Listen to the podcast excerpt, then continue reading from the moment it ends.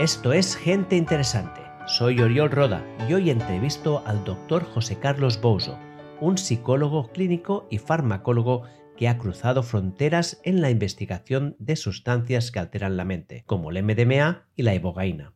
Los psicodélicos, durante mucho tiempo relegados al misterio y la controversia, están viviendo una revolución en el mundo científico y social. Para sumergirme en este fascinante y polémico universo, he decidido arrancar una serie de episodios donde exploraré todas las sustancias psicoactivas que están revolucionando el mundo de la terapia. En este primer episodio de la serie hablo con un experto que ha desafiado las normas y la percepción generalizada sobre estas sustancias. El Dr. Bouso es una voz pionera en el renacimiento de la psicofarmacología psicodélica. Hace 20 años inició el primer estudio clínico sobre el uso terapéutico del MDMA para el estrés postraumático, que, por desgracia, fue cancelado por, por el miedo de los políticos. 20 años después se ha demostrado que este tratamiento es el más eficaz que existe, y los Estados Unidos, Australia, Canadá y muchos otros países ya han legalizado su uso. Pero José Carlos no desfalleció en su interés y pasó a investigar la ayahuasca y muchas otras sustancias psicoactivas, llegando a publicar más de 140 artículos científicos. El doctor Boso es además un ávido divulgador y ha publicado los libros Cannabis Medicinal, Historia General de las Drogas, Ayahuasca y Salud e hizo la introducción del libro LSD, cómo descubrí el ácido y qué pasó después en el mundo de Albert Hoffman. Como veis, estamos ante una auténtica eminencia en el tema y esto queda bien demostrado en la entrevista. En este episodio navegamos por la rica historia de los psicodélicos, desde la fascinante conexión entre el Papá Noel y la manita buscaria hasta el increíble descubrimiento del LSD y la profunda transformación social que causó. Profundizamos en el intrigante papel del MDMA en terapia, la promesa de la ibogaína contra las adicciones y las tensiones modernas en torno al uso de los psicodílicos en la sociedad contemporánea. Prepárate para un viaje que desafía tus preconcepciones y abre puertas a nuevas posibilidades. Por cierto, este es un episodio largo donde trato muchos temas en profundidad. En las notas del episodio he dejado bien detallado de qué tratamos en cada parte. Y después de esta larga introducción te dejo con el despertar de los psicodélicos, con el doctor José Carlos Bouso, pero antes unas palabras del patrocinador del podcast. Este episodio viene de la mano de ElevaDesk. Siempre estoy buscando herramientas y tácticas que mejoren mi rendimiento y salud, y hace años que descubrí que trabajar de pie aumentaba dramáticamente mi productividad y bienestar. La ciencia lo dice claramente, hay pocas cosas peores para nuestra salud que estar ocho horas apoltronados en una silla delante del ordenador, pero seamos sinceros, es difícil cambiar hábitos. El resultado, ocho horas sentado cada día, tensión en la espalda, dolor de cadera y una sensación de estar fofo. Por eso, cuando descubrí el Evadesk no me lo pensé ni un momento. Les encargué una mesa elevable y todo cambió. Ahora paso más del 50% de mi tiempo de escritorio de pie y estoy descubriendo todo un mundo de pequeños ejercicios y estiramientos que puedo hacer mientras trabajo o mientras hago una videollamada y que me permiten estar activo. Y no solo obtengo beneficios físicos, mentalmente me siento más despierto, energético y productivo. Y lo mejor de todo es que Levadesk es una empresa española, de aquí, de casa, y que produce estas mesas maravillosas. Si tú como yo quieres mejorar tu espacio de trabajo, ganar productividad y sentirte mejor cada día, te recomiendo que le eches un vistazo a ElevaDesk, porque a veces un pequeño cambio en nuestra rutina puede tener un impacto enorme en nuestra vida. Puedes explorar las mesas de ElevaDesk con el enlace que te dejo en la descripción de este episodio. José Carlos, muy buenos días, muchas gracias por estar aquí. Bueno, buenos días, Uriol, un placer. Sí, estoy en esta serie de entrevistas que he empezado sobre psicodélicos, que es un mundo que yo sigo desde hace unos cuantos años, que me daba un poco miedo empezar a hablar de él en el podcast, porque aún hay muchos tabús alrededor de este tema, pero después de ver varias de tus conferencias, porque he hecho un poco de investigación sobre quién eres, pues me he decidido y creo que además tú eres la persona pues casi que creo que empezaré contigo con la primera, la, primera entrevista que, presentaré porque creo que eres el referente en España en este tema. Y me gustaría que empezaras pues contándonos un poco tu trayectoria, ¿no? ¿Dónde surgió este interés hacia los psicodélicos y, cómo luego esto lo transformaste pues, en una carrera en, el mundo clínico? Bueno, muchas gracias por la presentación. Bueno, creo que más que referente, quizás soy una persona relativamente, por no decir excesivamente visible. ¿no? Creo que hay otras personas que me han antecedido eh, y otras que, son contemporáneas y otras que nos continuarán. ¿no? Eh, digamos que somos eslabones de una cadena. Eh, así funciona la ciencia y así funciona el conocimiento. Otra cosa es que por las razones que sean, pues unos seamos más salientes y otros estén más en la sombra, pero, pero por ejemplo, mi, mentor, el doctor Maggi Farré, pues es una persona eh, muy reconocida en el ámbito científico de la farmacología, por ejemplo, ¿no? O, habría otras muchas figuras, otras muchas personas que tampoco me voy a enrollar, que, bueno, pues son incluso más importantes o, o, tienen una trayectoria científica más importante que la mía.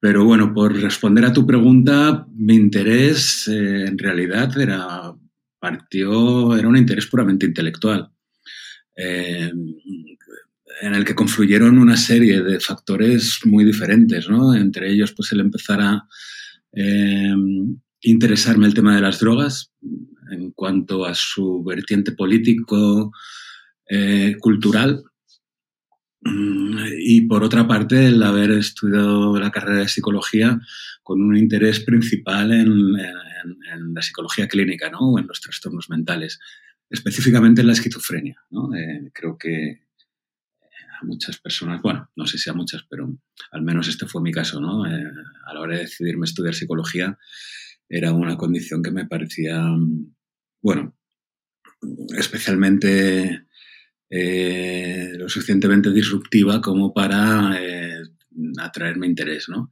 Y con el interés en la esquizofrenia, pues aparecieron también el interés en los psicodélicos, ¿no? Como sustancias que producen estados alterados de conciencia que de alguna forma, pues incluso a principios de la investigación con psicodélicos, pues también se relacionaban con, con una posible imitación de la psicosis, ¿no? Y de hecho se llamaban psicotomiméticos, ¿no? a medida que empiezas a profundizar un poco, pues eh, descubres que hay todo un hay, hay toda una historia fascinante sobre la utilización de los psicodélicos, no solamente en nuestra cultura occidental, eh, y a raíz de las primeras investigaciones en los años 40 o 50, sino en, la historia de la, de la civilización humana, ¿no? de las culturas humanas ¿no? en diferentes continentes.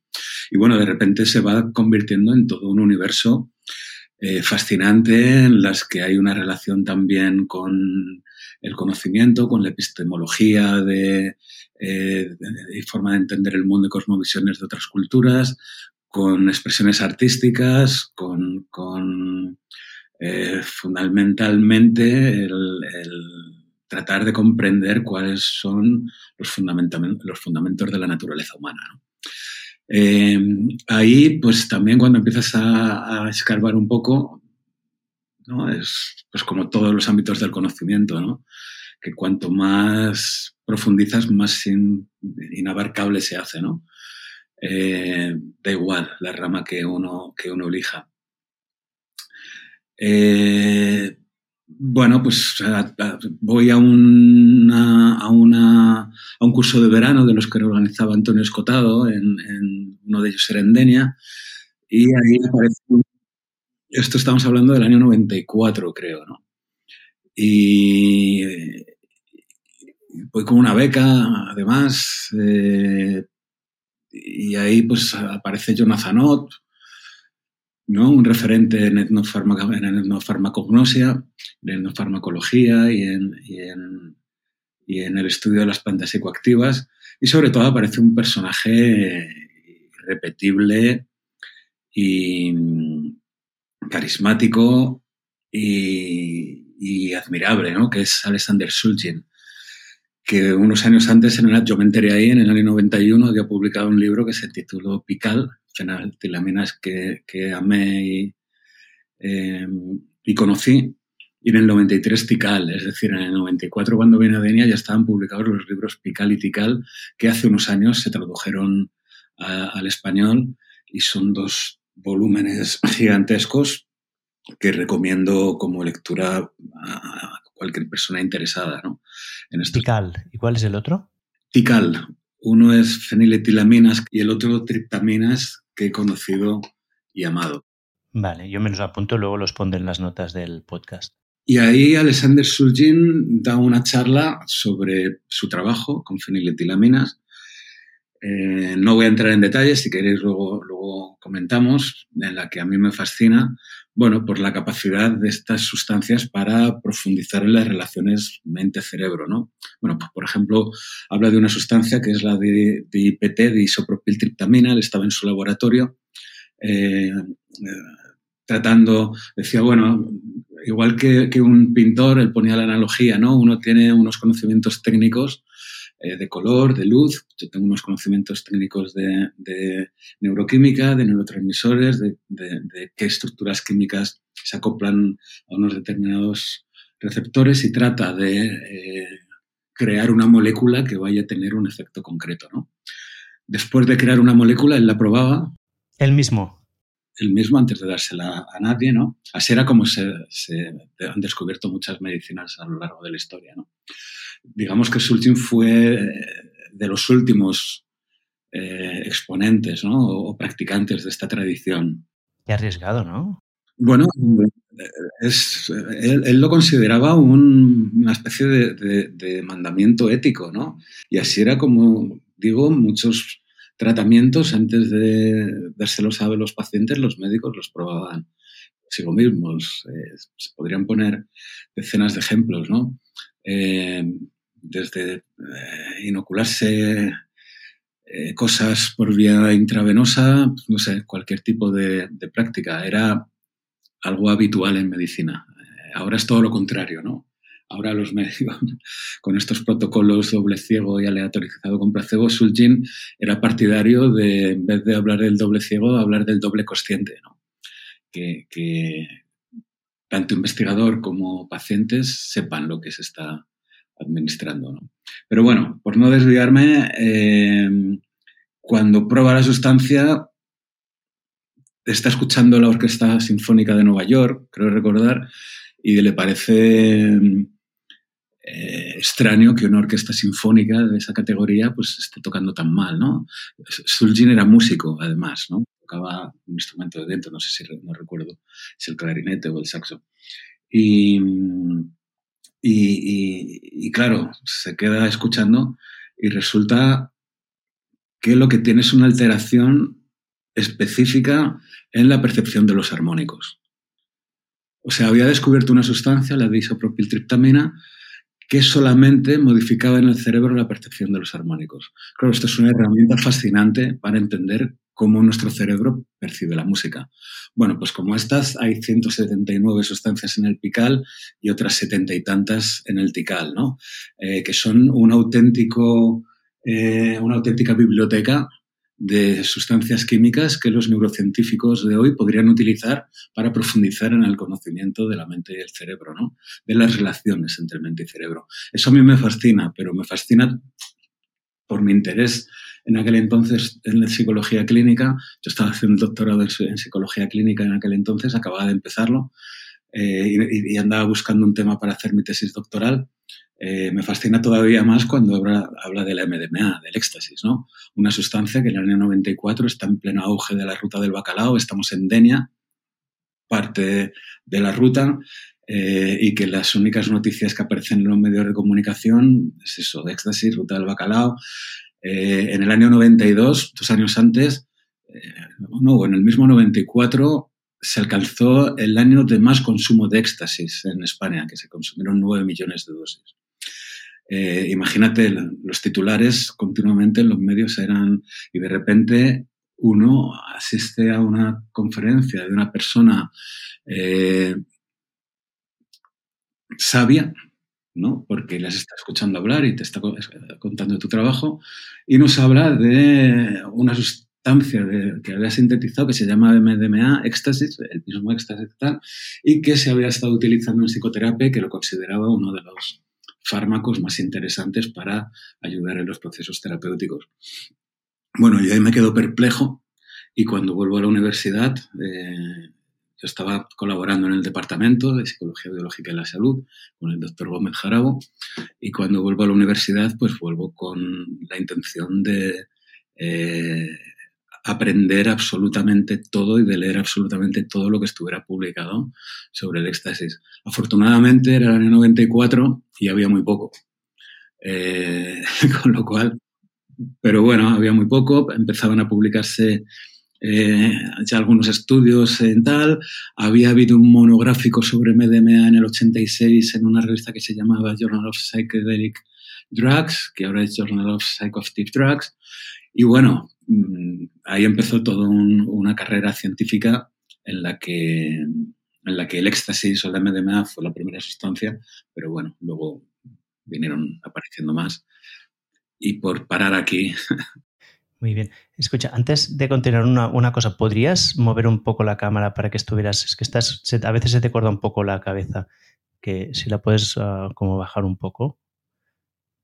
Así, mejor, sí. es que si no. Pues volviendo al tema, el MDMA creo que será el tema central de, de, esta entrevista, pero antes de entrar propiamente en él, sí que me gustaría un poco que pusiéramos en contexto cuál es la historia de los psicodélicos, ¿no? porque son sustancias que tienen miles de años de historia, ¿no? Entonces, mm, ¿podrías hacernos un repaso rápido, más o menos, en cuáles son las sustancias principales que se han usado a lo largo de la historia y qué culturas las han usado? ¿Te atreves? Bueno, sí, resumiendo mucho y, dejándome muchas cosas probablemente fuera.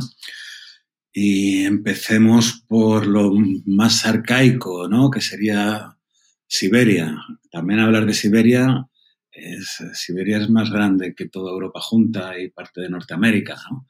Eh, pero bueno, en algunas zonas de Siberia se habla de la manita muscaria ¿no? como, como el, enteógeno que llaman algunos, ¿no? como el alucinógeno más arcaico.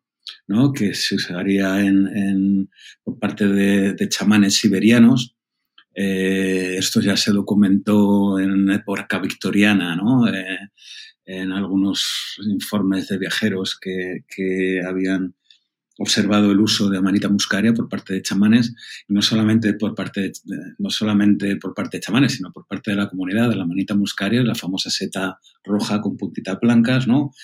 Y el principio activo es el ácido hipoténico, que además se excreta por la orina sin metabolizar. Es decir, que tú puedes aprovechar de la amanita muscaria luego la orina.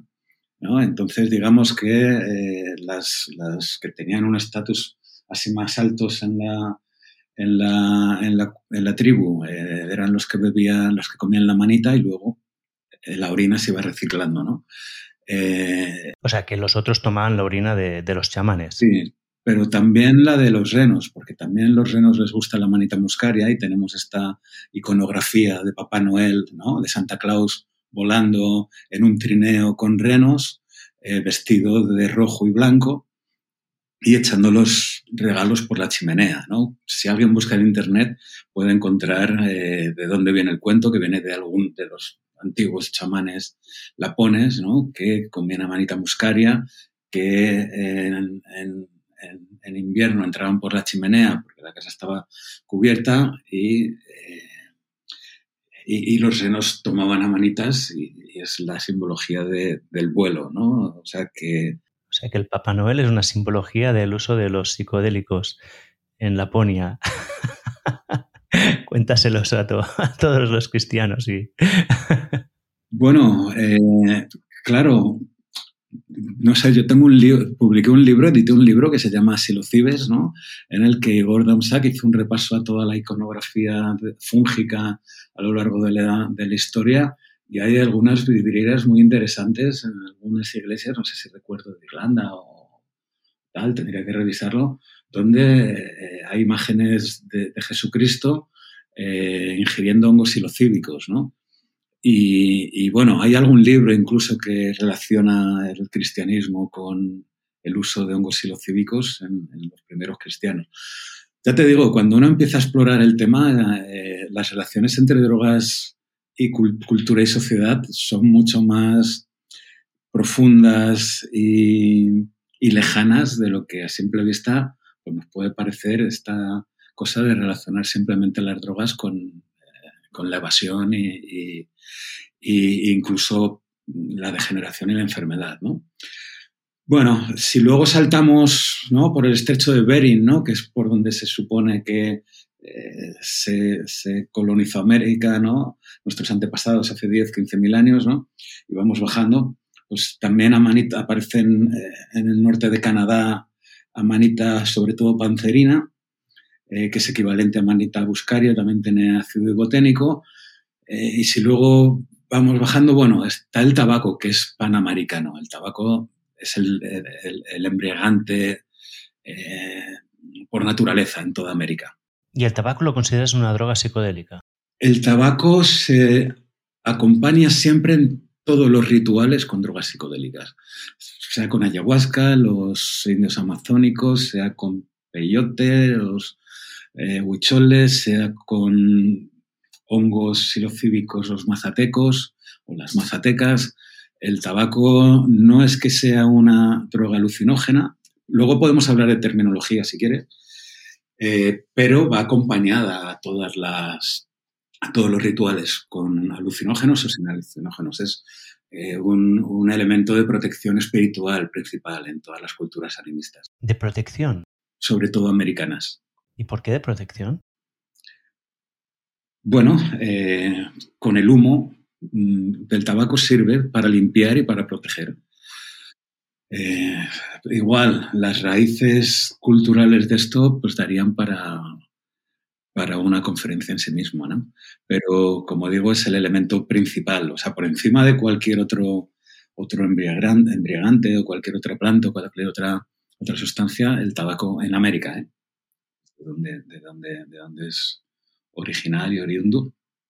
Eh, bueno, pues esto, si seguimos bajando, pues llegamos a Centroamérica, donde está el peyote y donde lo usan los indios eh, huicholes. Y está también en México los hongos silocibios, ¿no? que se utilizan sobre todo en la Sierra de Oaxaca por mazatecos y, pueblos, y pueblos afines.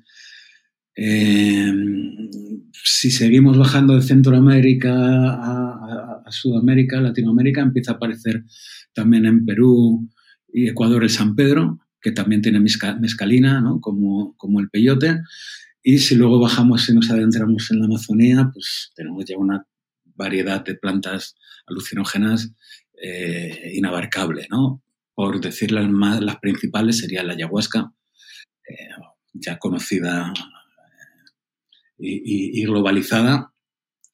Eh, el yopo, que es una fuente de DMT también, ¿no? que sería una, el mismo principio activo que tiene la ayahuasca, pero preparado de otra forma, y en, unas semillas en vez de en, una, en un arbusto y, tal. Eh, estarían las flucumansias, fuente de escopolamina, ¿no? y, plantas eh, altamente poderosas ¿no? y solamente manejadas por, por eh, maestros realmente expertos. La Vilca y no sé, me dejaría ah, unas cuantas seguramente. Por supuesto, la hoja de coca no es un alucinógeno, pero es la principal medicina junto con el opio y con, la, y con el cannabis. Son las tres medicinas de la humanidad. La humanidad sin estas tres plantas probablemente le hubiera costado mucho eh, haber, haber salido adelante, porque son plantas que... Y ahora son las tres grandes enemigas, ¿no? Qué curioso. Grandes enemigas. Las tres únicas plantas que están fiscalizadas son las tres plantas que han sido la base, el sustento del desarrollo de la humanidad. En América, sobre todo andina, por supuesto, la hoja de coca, y, y, en Europa el, cannabis y, el opio. Eh, hay una condición eh, inextricable ¿no? Al, ser humano, que es eh, la necesidad de, o bueno, la necesidad no, la obligatoriedad de convivir con el dolor. Eh, y, tanto el opio como el cannabis pues, han sido los únicos analgésicos que ha tenido la humanidad durante muchos miles de años. ¿no? Eh, y en el caso de, de América, pues la hoja de coca. ¿Y en África? Que es la cuna de la humanidad. Hay Y en África, por luego... ¿Se conoce? Sí, hacer, tratar de seguir haciendo el, eh, el recorrido. ¿Qué nos quedó en África, no? Que es donde sale todo, pues principalmente la iboga. Es curioso, ¿no? Cómo, cómo siendo el continente africano y sobre todo el, África subsahariana, el África tropical, eh, también selva y bosque y tal, haya eh, menos cantidad de alucinógenos. Parecería que los alucinógenos se concentran sobre todo en la Amazonía. Bueno, puede ser también simplemente que, bueno, pues el bosque tropical africano está menos explorado también, ¿no? O, eh, la, realidad es que el único alucinógeno que se conoce de uso en, África es la iboga, la tabernante iboga, probablemente utilizada primeramente por los, por los bosquimanos y algunas otras eh, etnias africanas, y luego pasó a, rituales eh, más urbanos, también en los Fang y luego, y luego en, en el Buiti, que es un culto mistérico africano, de Guinea sobre todo, y Gabón, que surgen como reacción y como resistencia al colonialismo. ¿no? Esto es interesante también, ¿no? Como algunos de, estos, de estas plantas, eh, en general se habla de plantas alucinógenas y hablar de plantas alucinógenas parecería que estamos diciendo que, que son plantas que producen eh, efectos que no son reales, pero precisamente para lo que sirven estas plantas, se han servido a lo largo de la humanidad, es para que las culturas se adapten mucho mejor a, sus ecosistemas. Es decir, para mostrar una realidad más real que la ordinaria y, por tanto, más funcional. Eh, y en esa adaptación de, las culturas a la realidad, a sus ecosistemas, eh, cuando surge el colonialismo, estas plantas también son utilizadas como elemento de resistencia colonial. Y esto es fundamentalmente, eh, o sea, paradigmáticamente ocurre en África con, el buiti eh, y la utilización de la iboga y en algunas partes también de la Amazonía con la ayahuasca. Y, por supuesto, en, la Sierra Mazateca, ¿no? donde, donde el uso de los alucinógenos, cuando empieza a ser perseguido por la, por la Inquisición española, ¿no? con, la, con la invasión de América, eh, se van quedando, se van escondiendo al interior de, las selvas y al interior de las, montañas, en el caso de los mozatecos, de los mixtecos y de otras culturas eh, de las sierras de México, eh, como forma de, sobrevivencia, ¿no?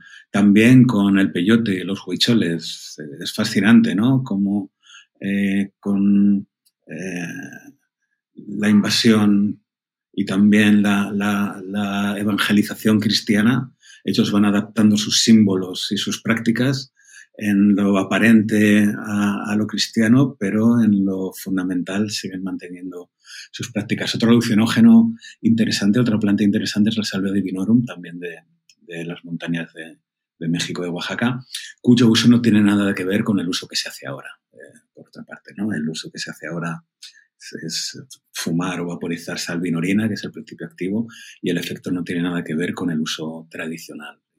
Luego te preguntaré sobre esto, porque yo tengo una experiencia con salvia divinorum bastante potente.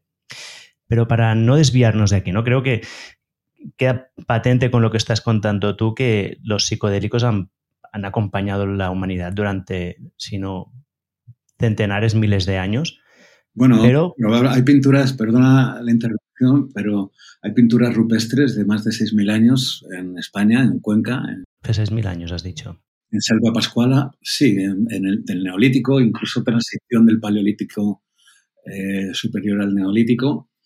Eh, en Selva Pascuala, en Cuenca, en un abrigo en el que hay la representación que se considera más antigua de hongos silocíbicos, ¿no? O sea, es decir, en, la España neolítica temprana ya aparecen las primeras representaciones fúngicas, ¿no? Por supuesto, en toda Mesoamérica, y si uno va al Museo de, Antropología de México, o, bueno, toda Mesoamérica está lleno de figuritas representando hongos, ¿no?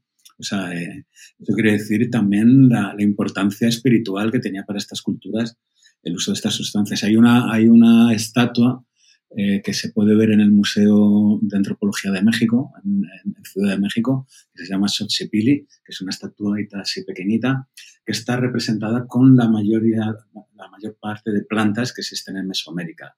Illote, y esto es de la época eh, previa a la invasión. Em, eh, Hollyoluki también eh, en México. Es una planta que produce sus semillas amida del ácido lisérgico, que sería el precursor del LSD.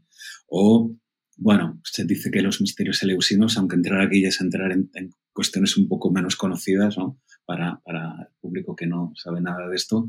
Pero bueno, es posible que, claro, en toda la Grecia clásica y, y, en la Roma antigua, pues se utilizarán eh, el vino era un vino muy aguado y probablemente este vino era, vino era tan aguado porque contenía alcaloides psicoactivos que demandaban el, el, el, que se rebajara para poder eh, ser ingeridos, ¿no? Entonces, bueno. ¿Y, de dónde salían estos alcaloides? Pues probablemente hay algunas hipótesis eh, que vendrían del cornezuelo del centeno. El cornezuelo del centeno eh, es un hongo que parasita las, las gramíneas y que tiene eh, amida del ácido lisérgico, tiene precursores del LSD y podría haber algunas preparaciones específicas que transformaran esta amida del ácido lisérgico en sustancias parecidas al LSD, que era lo que se utilizaba en los ritos eleusinos. Los ritos eleusinos fueron rituales que se estuvieron celebrando durante más de 2.000 años. Estamos hablando de que hablamos de la era actual, ¿no? En el año 2024, 2023, 2000 años, ¿no? Pues durante 2000 años, hasta eh, unos cientos de años después del inicio del cristianismo, cuando ya se arrasa con el con el fundamentalismo cristiano, eh, durante más de 2000 años se están celebrando en, en el que es una ciudad cerquita de Atenas. Se puede visitar las ruinas que quedan del templo, eh, ritos donde se utilizaba un alucinógeno potente eh, para inducir experiencias transformadoras. Todos los filósofos que hemos estudiado en, el instituto, eh, Platón, Aristóteles, Séneca, Sócrates, pues, eh, Séneca era romano, pero Sócrates y, toda la filosofía pre y pues Mm, habían pasado por Eleusis en unos rituales que además duraban como seis meses. Hay un libro donde se describe todo esto que se titula El camino a Eleusis, eh, escrito por Gordon Wasson, que es quizá el etnomicólogo más, más conocido, eh, Karl Ruck, que es un experto en cultura griega, y, Albert Hoffman, que fue el descubrimiento del LSD, explicando la posible hipótesis lisérgica de los misterios eleusinos. Wow. Y entonces, en la sociedad moderna pasó algo que en cierto momento todas estas sustancias se prohibieron, ¿no?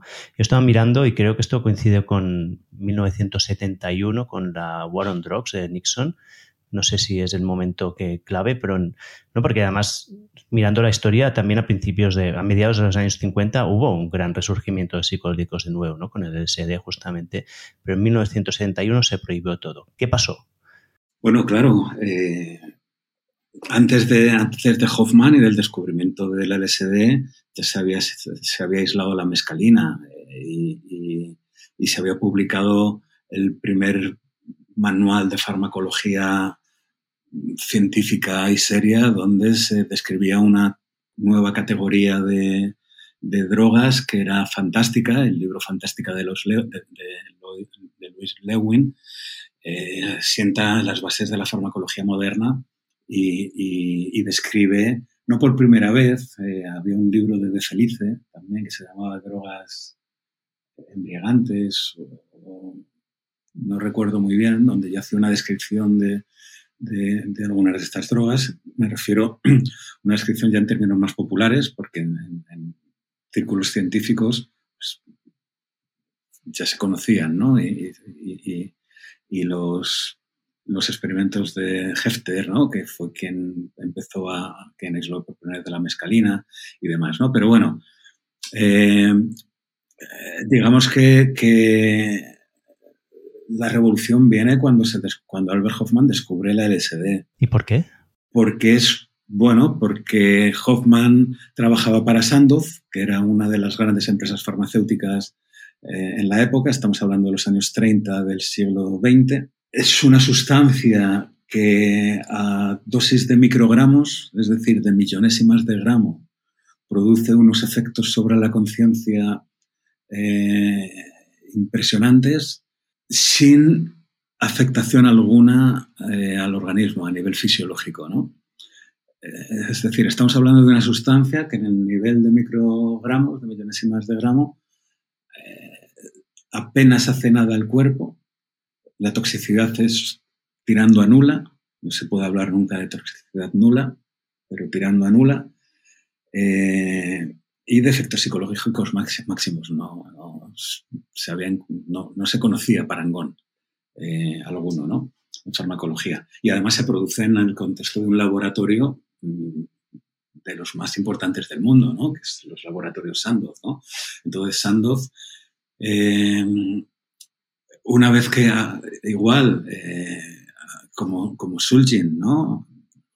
Hoffman es previo a Sulgin. Eh, Hoffman, cuando aísla, cuando sintetiza la LSD, que la, que la sintetiza partiendo precisamente del cornezuelo del centeno, por eso está la hipótesis de que en la Grecia clásica se utilizaría eh, el cornezuelo para elaborar el quiqueón, que era el, sacramento que se utilizaba en el Eusis, ¿no?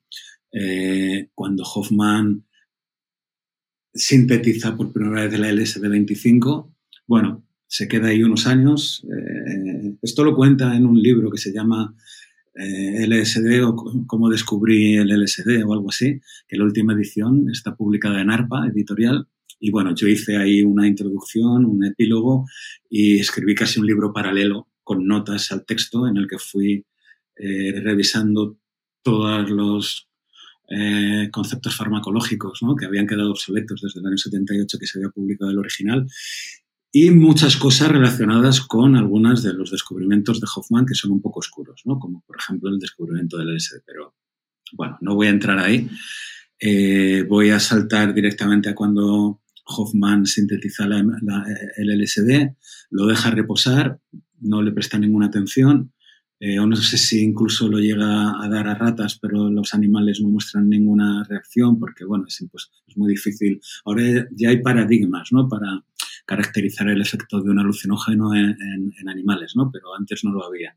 Bueno, y cinco años después, según él, tiene una corazonada eh, y, o algo parecido a una corazonada y decide volver a sintetizarlo y lo prueba y a probarlo.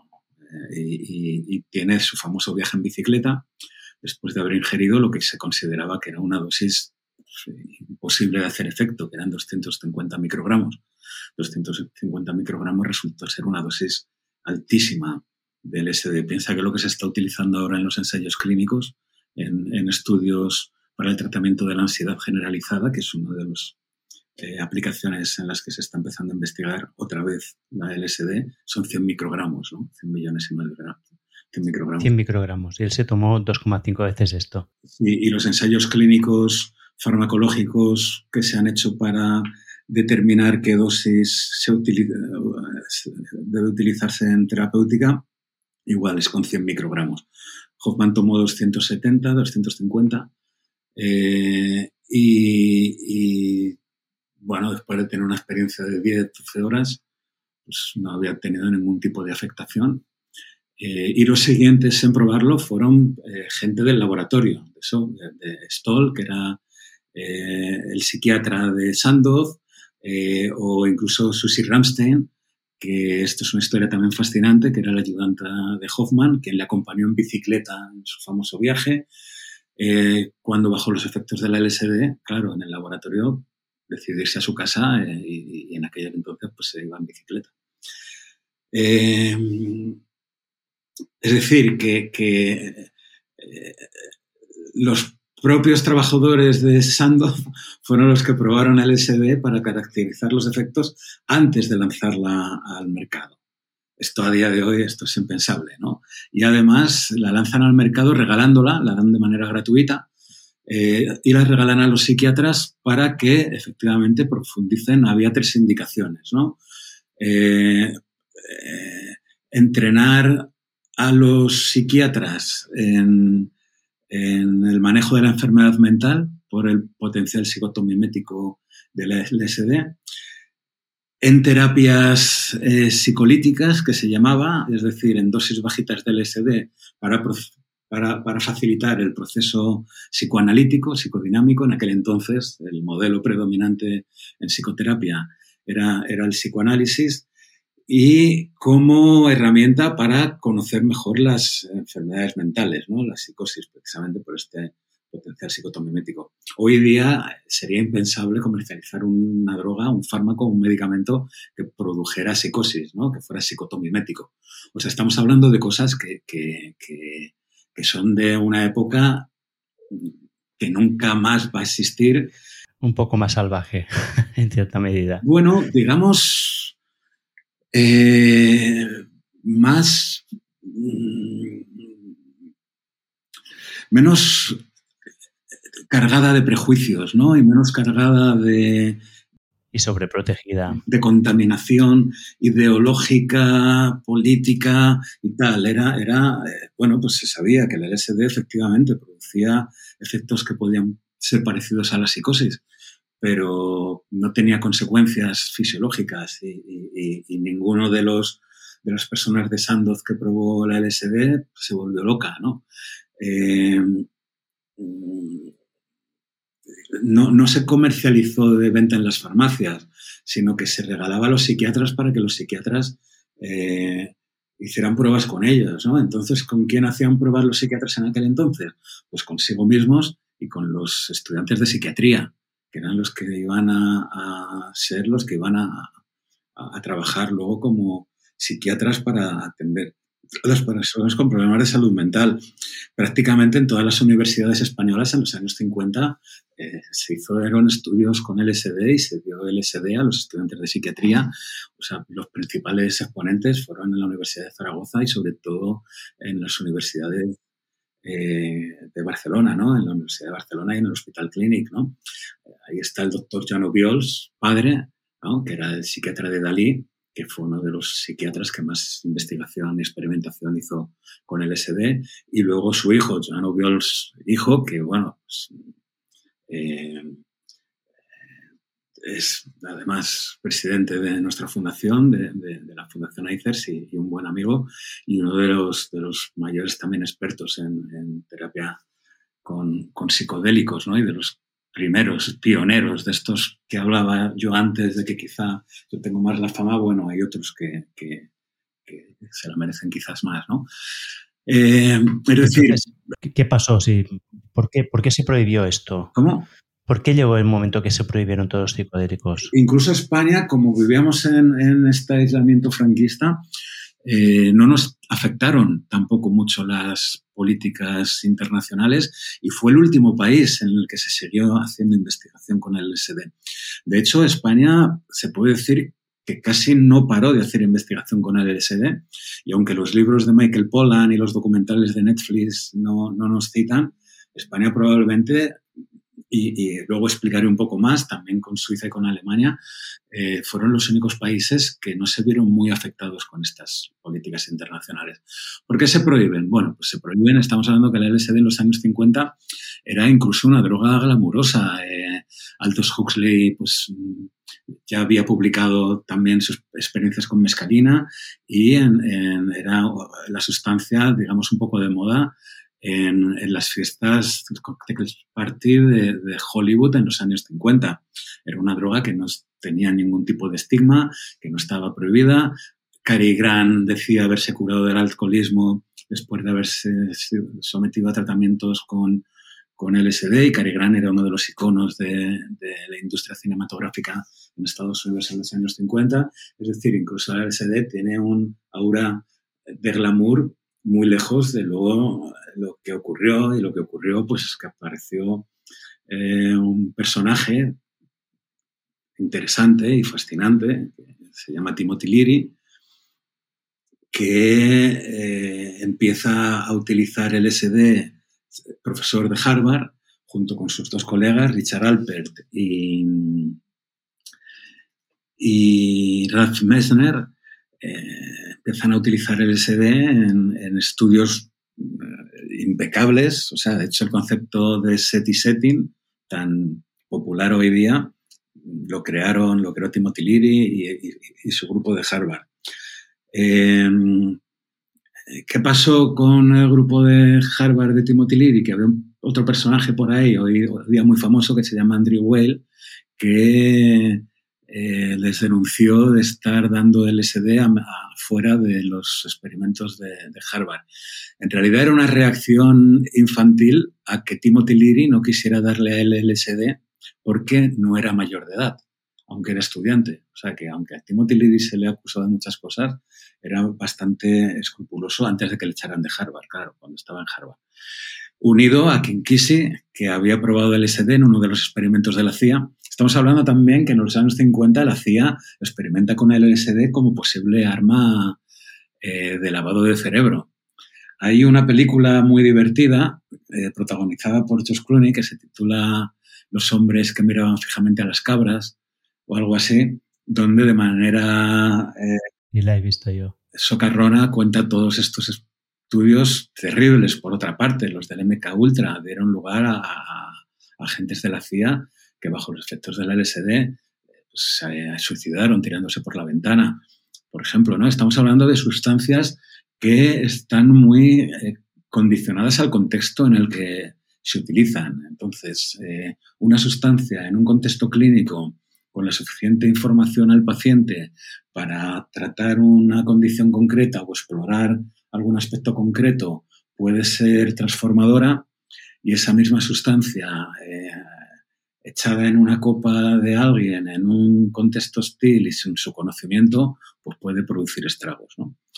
Em, con Timothy Leary y con, y con Ken se inicia un movimiento contracultural en los Estados Unidos en el que se empieza a la gente joven a, utilizar el SD y claro, venimos de, los años 50, eh, de, la Segunda Guerra Mundial, de una sociedad norteamericana bastante conservadora y clasista eh, a una especie de, bueno, pues de lo que fueron los años 60, de, experimentación con sustancias, pero también con la espiritualidad, con, el, feminismo, con el ecologismo, es decir, con una serie de valores que chocaban frontalmente con los valores hegemónicos norteamericanos de los heredados de los años 50, ¿no?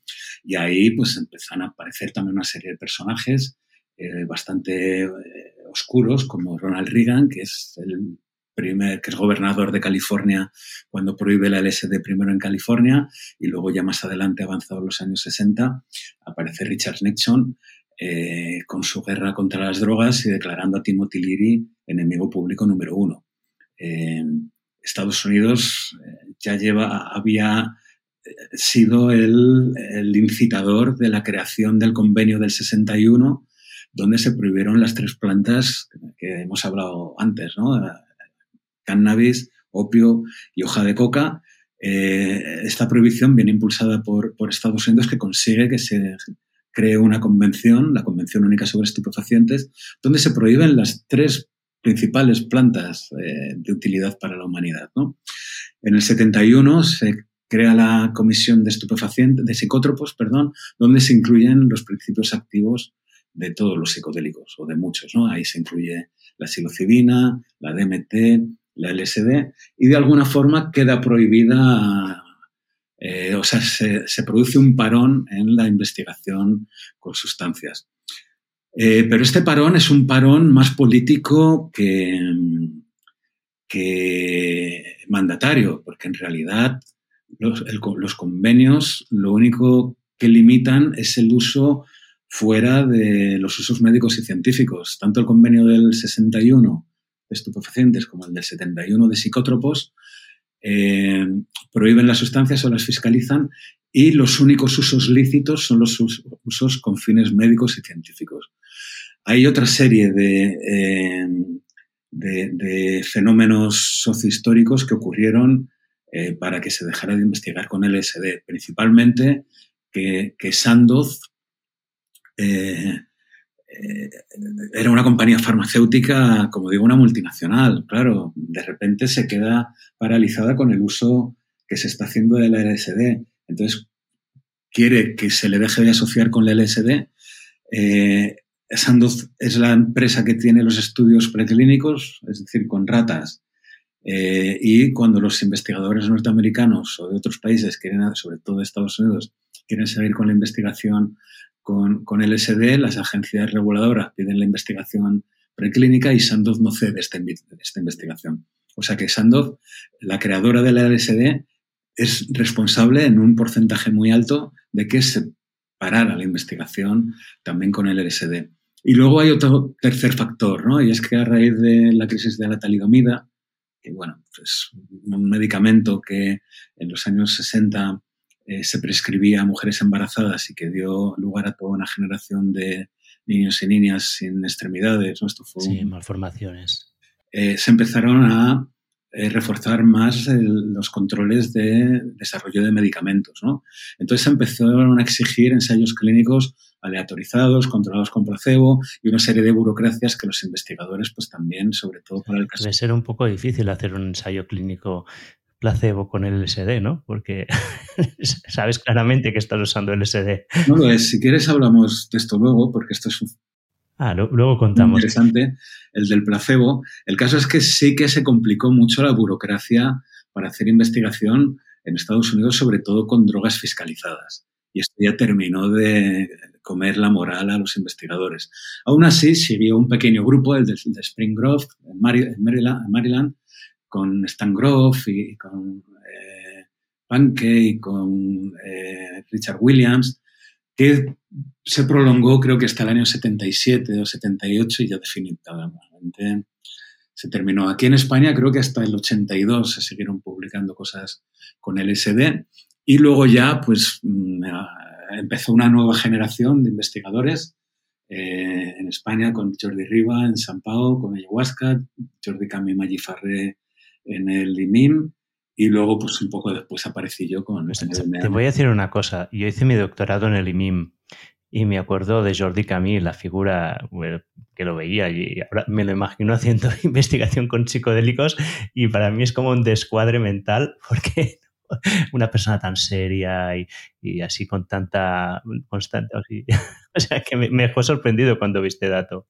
En, el IMIM eh, han sido pioneros. Lo que pasa es que la historia que se cuenta siempre es la historia anglosajona. ¿Ah, ¿En serio? Eh, eh, pues esto, el, cómo cambiar tu mente Michael Pollan, que es lo que terminó tal, pero en, en, el cómo cambiar tu mente y los documentales de Netflix hechos a raíz del libro, se borra de un plumazo toda la investigación europea. En los libros de, estos que llaman ahora el renacimiento psicodélico, incluso es fascinante que en los libros españoles contemporáneos que se van publicando sobre psicodélicos, que son pocos, pero los hay, se borra de un plumazo también toda la investigación española con, con psicodélicos. O sea, nosotros somos nuestros primeros negacionistas, ¿no? Por decirlo de alguna forma.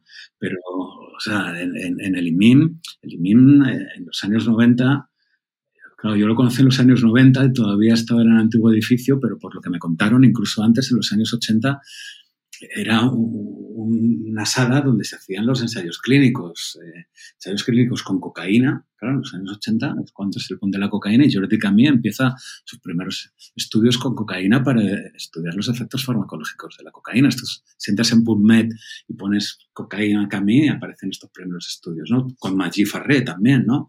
Que, son... Que, ¿vale? y luego lo siguiente que estudian es el cannabis hay, estudios fascinantes hechos en el IMIN con cannabis, ¿no? Eh, y, caracterizando el efecto placebo. Esto quizá nos desvía un poco del tema, pero estos estudios, bueno, eh, son probablemente de los más interesantes y hasta mediados de los 2000 largos no se han replicado. Eh, viendo cómo a personas a las que se les da a fumar eh, un placebo y se les dice que es cannabis, tienen el efecto del cannabis Y, al revés, personas que se les dice que se les está dando placebo y se les da cannabis no tienen este efecto. Bueno, es decir, los estudios que, eh, que se han hecho en el IMIN con drogas han, han, sido fascinantes y son muy poco conocidos. pues me has, me has picado la curiosidad, ¿eh? investigaré que, que allí es, es, mi mundo, es donde realicé mi tesis, o sea que bueno, a indagar. Hay una instancia postdoctoral y luego, claro, fueron pioneros en la farmacología de la MDMA. Cuando nadie investigaba con MDMA, eh, había dos grupos que estaban también empezando, uno en, en UCLA, eh, por Charlie Grob, eh, a principios de los 90, y otro en el Hospital Universitario de Zúrich. Eran los tres grupos que inician la investigación farmacológica con MDMA, ¿no?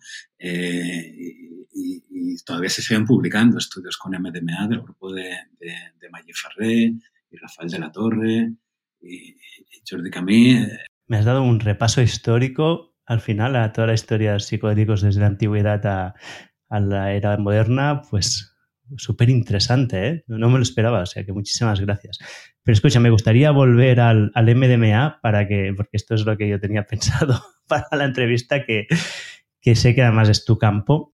Bueno, mi campo fue, fue la MDMA. O fue tu campo en ese momento. Y, y quiero empezar con una pregunta que es, que pues supongo que es la que te hacen más a menudo, ¿no? Que es que tú hace 20 años ya decidiste hacer un estudio con MDMA. Fue con mujeres que habían pasado por, por abusos sexuales y era estudio del, del uso de MDA, del MDMA para el tratamiento del estrés postraumático, ¿no? ¿Correcto? Mm. ¿Y este qué pasó con este estudio? Bueno, pues que lo, lo paró el miedo. El miedo es la condición esencial de una de las condiciones esenciales del ser humano, que cuando se maneja bien eh, se le puede sacar provecho y cuando a uno le domina le paraliza, le bloquea y hace tonterías, ¿no? Entonces, pues mm, el miedo se apoderó de algunos políticos y de algunos eh, representantes administrativos y autoridades que hizo que un estudio pionero eh, hace 20 años pues se parara por razones puramente políticas, y, ya está. Porque era un estudio que estaba aprobado, ¿no? Por el comité científico y que... Sí, sí, contaba con todos los permisos, con cuatro comités. Eh, estaba autorizado por el departamento de mi facultad, el Departamento de Psicología Biológica y de la Salud, ¿no?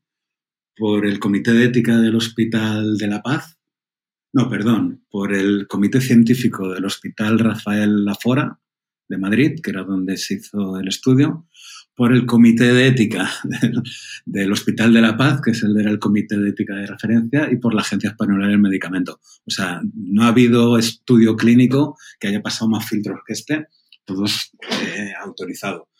Pero bueno, eh, ya está. Eh, hubo un periodista bastante miserable eh, que decidió sacarlo de portada en el país, a pesar de todas mis reticencias, pidiéndole que no lo hiciera estábamos en un momento muy, muy crítico porque eh, había habido dos muertes eh, dos meses antes de que apareciera la noticia en Málaga en, por intoxicación por MDMA.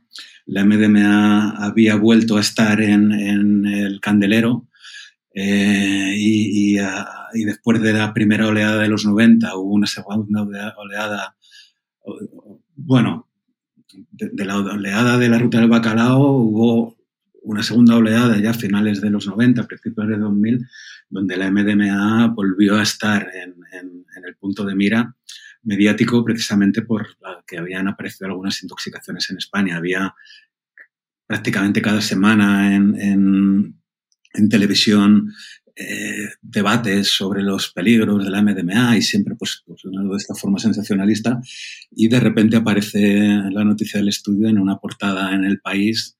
Eh, claro, esto fue pues como lanzar una granada eh, de mano en el centro de una reunión. Estalló todo.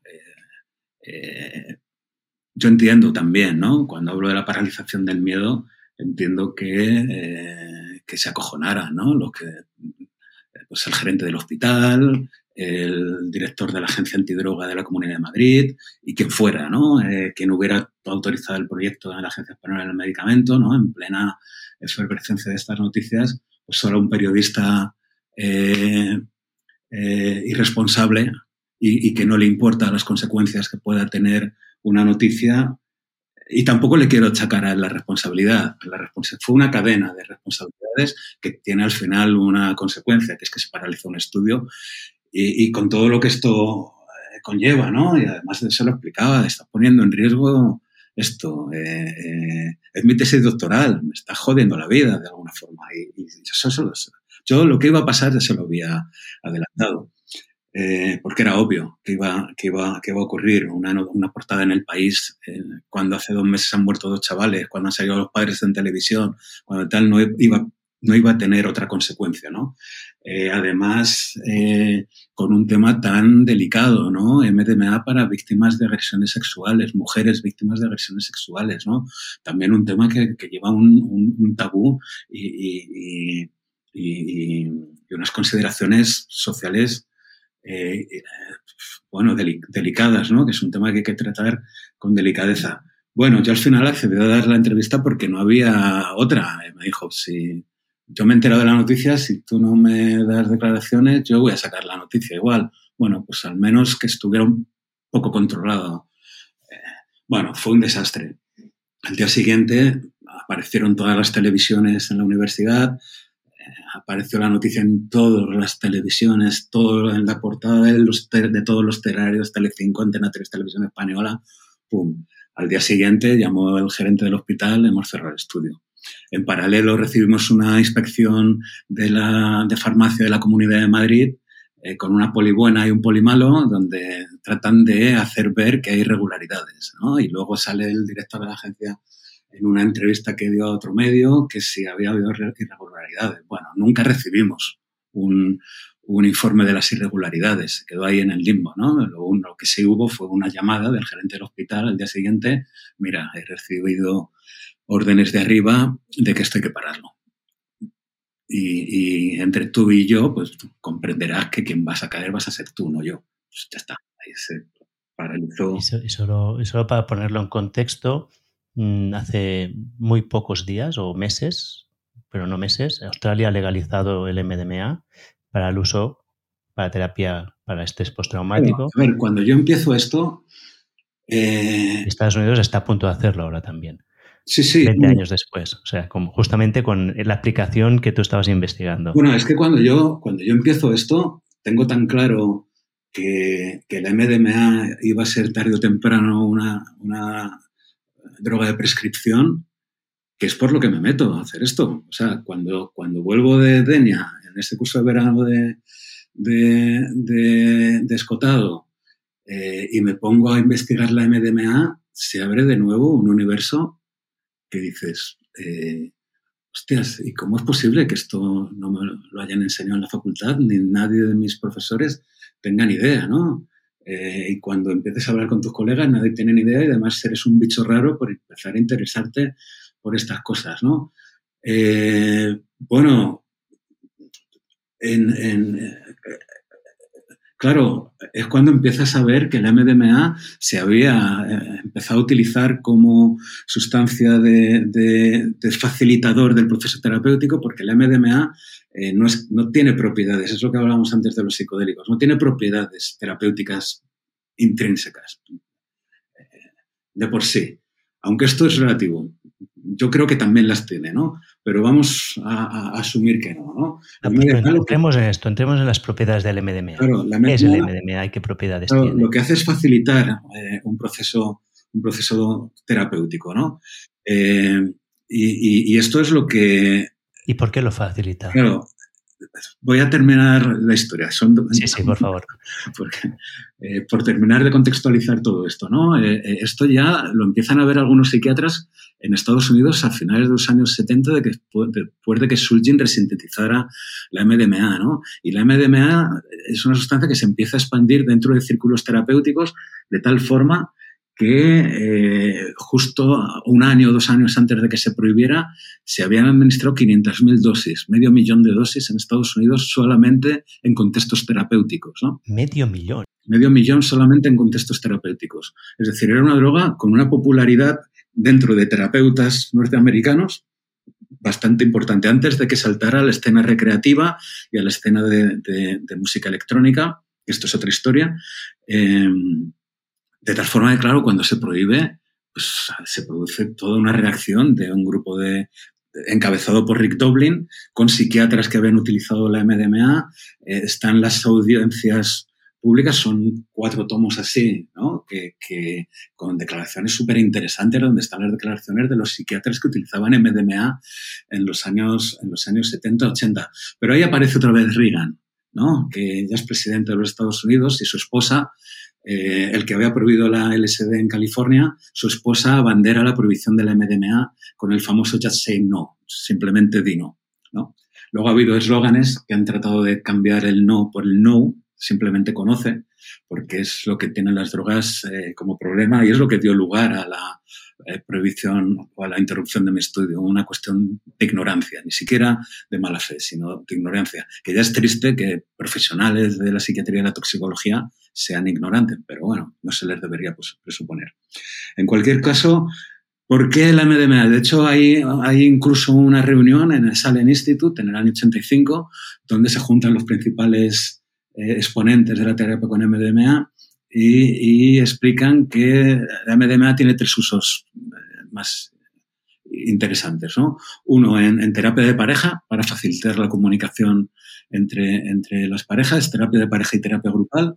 Otra en personas que han sufrido eh, abusos y, traumas, ¿no? es decir, en lo que luego se llamó o, contemporáneamente se llamó trastorno de estrés postraumático, que es por donde luego yo tiré, y en personas con enfermedades terminales para reconciliarles, eh, calmar el, el, distrés existencial y facilitar pues, una mejor calidad de vida en la época final de, su vida. Eh, ¿Por qué la MDMA tiene esta, y respondiendo ya a tu pregunta, tiene esta, estas características? Bueno, la MDMA hace dos cosas, que, que es lo que le hace interesante en un proceso terapéutico y por eso era claro que la MDMA tarde o temprano eh, iba a ser eh, autorizada en, clínica. Primero porque desde el principio tampoco sus evidencias sobre neurotoxicidad ya se sabía, ¿no? Que, que, se estaba dando dosis excesivas a animales. Hubo toda una ciencia de la neurotoxicidad, mucha de ella llevó a callejones sin salida, de nuevo, ¿no? Por prejuicios de investigadores. Pero bueno, no voy a entrar ahí. Eh, eh, la MDMA, primero, tiene la, capacidad para facilitar eh, la comunicación entre las personas, ¿no? diluir de alguna forma las barreras que hay a la hora de establecer confianza entre, las personas. Y por otra parte, permite a la persona, la sitúa en una situación de relajación, aunque es un psicoestimulante, paradójicamente produce un efecto ansiolítico, en el que la persona gana en confianza, gana en autoestima y eh, eso le permite profundizar en, bueno, aspectos de su vida, de su historia, de su biografía, de sus relaciones, de su manera de ser y de estar en el mundo, eh, eh, de una manera profunda, serena, tranquila, que además puede comunicar al terapeuta. Y esto es la base de la psicoterapia. La base de la psicoterapia es lo que se llama alianza terapéutica. Es decir, que dos personas, terapeuta y, paciente, eh, trabajen por un objetivo, claro, que es el beneficio del, paciente.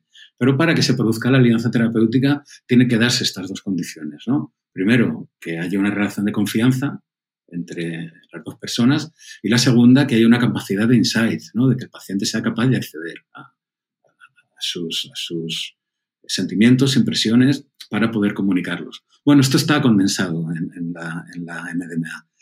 Eh, y esto es por lo que se utilizó en psicoterapia y es por lo que ahora pues, está en fase 3 de ensayo clínico, es por lo que Australia eh, acaba de autorizarla también para estrés postraumático, pero antes de Australia ya estaba autorizada para uso compasivo en Suiza, en Estados Unidos, en Israel y en Canadá, por lo menos. ¿no?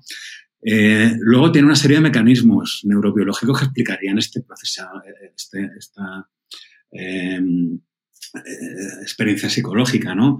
Bueno, tiene un mecanismo especial sobre, sobre la regulación de la serotonina, sobre, sobre la liberación de una serie de hormonas como la oxitocina, ¿no? que tiene que ver con los sentimientos de, filiación.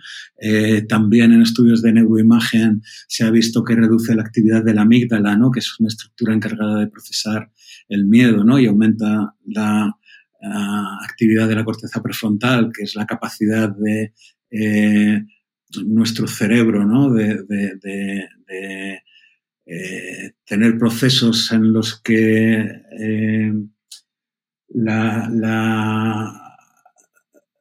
el procesamiento de la información ¿no? y el manejo de la realidad se imponga sobre impulsos más subcorticales, bueno, esto es terminología más neurocientífica, que en definitiva lo que viene a decir es que eh, la MDMA facilita una experiencia de control emocional, de seguridad emocional, ¿no? donde las personas se sienten seguras en la situación vivencial en la que están. Y esto para personas que tienen estrés postraumático, el estrés postraumático es una experiencia de miedo permanente, permanente. Las personas viven en alerta, eh, eh, tienen un miedo a reexperimentar, tienen miedo al miedo, en realidad. Eh, se dice que el estrés postraumático es una fobia al miedo. personas que, viven en situaciones de inseguridad, que, evitan sitios, evitan personas, que les pueden recordar al suceso traumático, que tienen flashbacks, es decir, experimentaciones incontroladas y que además viven en un estado de, de arousal permanente, de estrés permanente, pues de repente una experiencia con MDMA en el que se instala la persona de nuevo en, una situación de seguridad es un aprendizaje tremendo para volver a reconectar eh, las personas con un mundo en el que se puede sentir de nuevo seguro. Eh, esto que era todo lo que llevábamos trabajando, ¿no? Desde esto, pues efectivamente, en, cuanto se, o sea, yo era una, como decía, ¿no? Una pieza más del eslabón. Eh, enseguida, los norteamericanos unos años después tardaron 10 años. O sea, yo tardé creo que dos años en que me dieran los, todos los, pasar todos estos comités, pero es que en Estados Unidos tardaron 10. Eh, pero inician el primer estudio. Cuando se inicia el primer estudio, luego empiezan en Israel y luego empiezan en Suiza y luego empiezan en Canadá. Eh, y, y, ya estamos en fase 3 y MAPS, que es la organización está detrás del desarrollo del MDMA como el medicamento, anunció en la conferencia que hubo en Denver en, junio pasado que para abril de 2024 ya estaría disponible eh, para uso médico. Eh, es decir, mm, era algo que sabíamos que iba a ocurrir tarde o temprano. Bueno, mm, nosotros perdimos la oportunidad de, en España de, de haber sido pioneros en esto eh, de nuevo, pues eh, estamos eh, a la cola. no hay ningún grupo que esté investigando ahora con MDMA, mm, ni siquiera en España, con, fines terapéuticos. Y, bueno, pues nada, esta, es un poco, un poco la historia, pero no pasa nada. O sea, el universo psicodélico es lo suficientemente amplio e interesante como para seguir investigando. Entonces, bueno, pues en paralelo, mientras hago el, mi postdoc en el IMIM, eh, empiezo a colaborar con AICES, que es la fundación en la que trabajo, y en AICES tenemos un trabajo ahora fascinante de tratar de eh, eh, establecer diálogos entre el conocimiento científico y el conocimiento tradicional, y tenemos un ensayo clínico que no es menos fascinante e interesante que aquel ensayo primero con MDMA, que es con ibogaína, para el tratamiento de la dependencia de la metadona. Ahora mismo eh, el mundo anglosajón está sumido, sobre todo norteamericano, está sumido en una crisis gigante de los opiáceos, donde mueren 200 personas al día por sobredosis de fentanilo en Estados Unidos y no sé cuántas, no tantas, pero también bastantes en Canadá, ¿no? Y tenemos una sustancia, mm, que es la ibogaína, que es capaz de eliminar el síndrome de abstinencia y que, encuadrada en un contexto de reducción de riesgos y de abordaje eh, particular de, las dependencias a opiáceos, como se hace en, el Hospital San Juan de Reus, donde tenemos este ensayo clínico eh, que está a punto de terminar. Eh, lo hemos iniciado como todo estudio piloto, con 20 pacientes dependientes de la metadona. eran pacientes que en su día fueron heroinómanos hace 10, 15, 20 años dejaron la heroína, pero desarrollaron una dependencia iatrogénica a la metadona que no han sido capaces de, quitarse por las vías estándar y que la metadona les está eh, ayudando. Entonces, bueno, pues mm, hemos iniciado otro trabajo pionero que por lo menos hasta el momento nos están dejando hacer y que no parece que a estas alturas vayan a, ponernos eh, palos en la rueda, sobre todo porque ya está a punto de finalizar y no nos haría ningún daño, y que está siendo pionero. Eh, probablemente ahora, de nuevo, MAPS, que es la organización que ha desarrollado la MDMA y que empezó trabajando conmigo, eh, y que fue, nosotros fuimos el primer estudio que tuvo MAPS para el desarrollo de la MDMA, pues ahora de la siguiente eh, psicodélico que quiere empezar a transformar en medicamentos la ibogaína, y nosotros de nuevo hemos sido los primeros en presentar resultados para que MAPS empiece a utilizar de cara al inicio y al desarrollo de la ibogaína, que esperemos que no tardemos, que no tardemos 20 años en verlo eh, utilizar, ¿no? Como esperemos que no.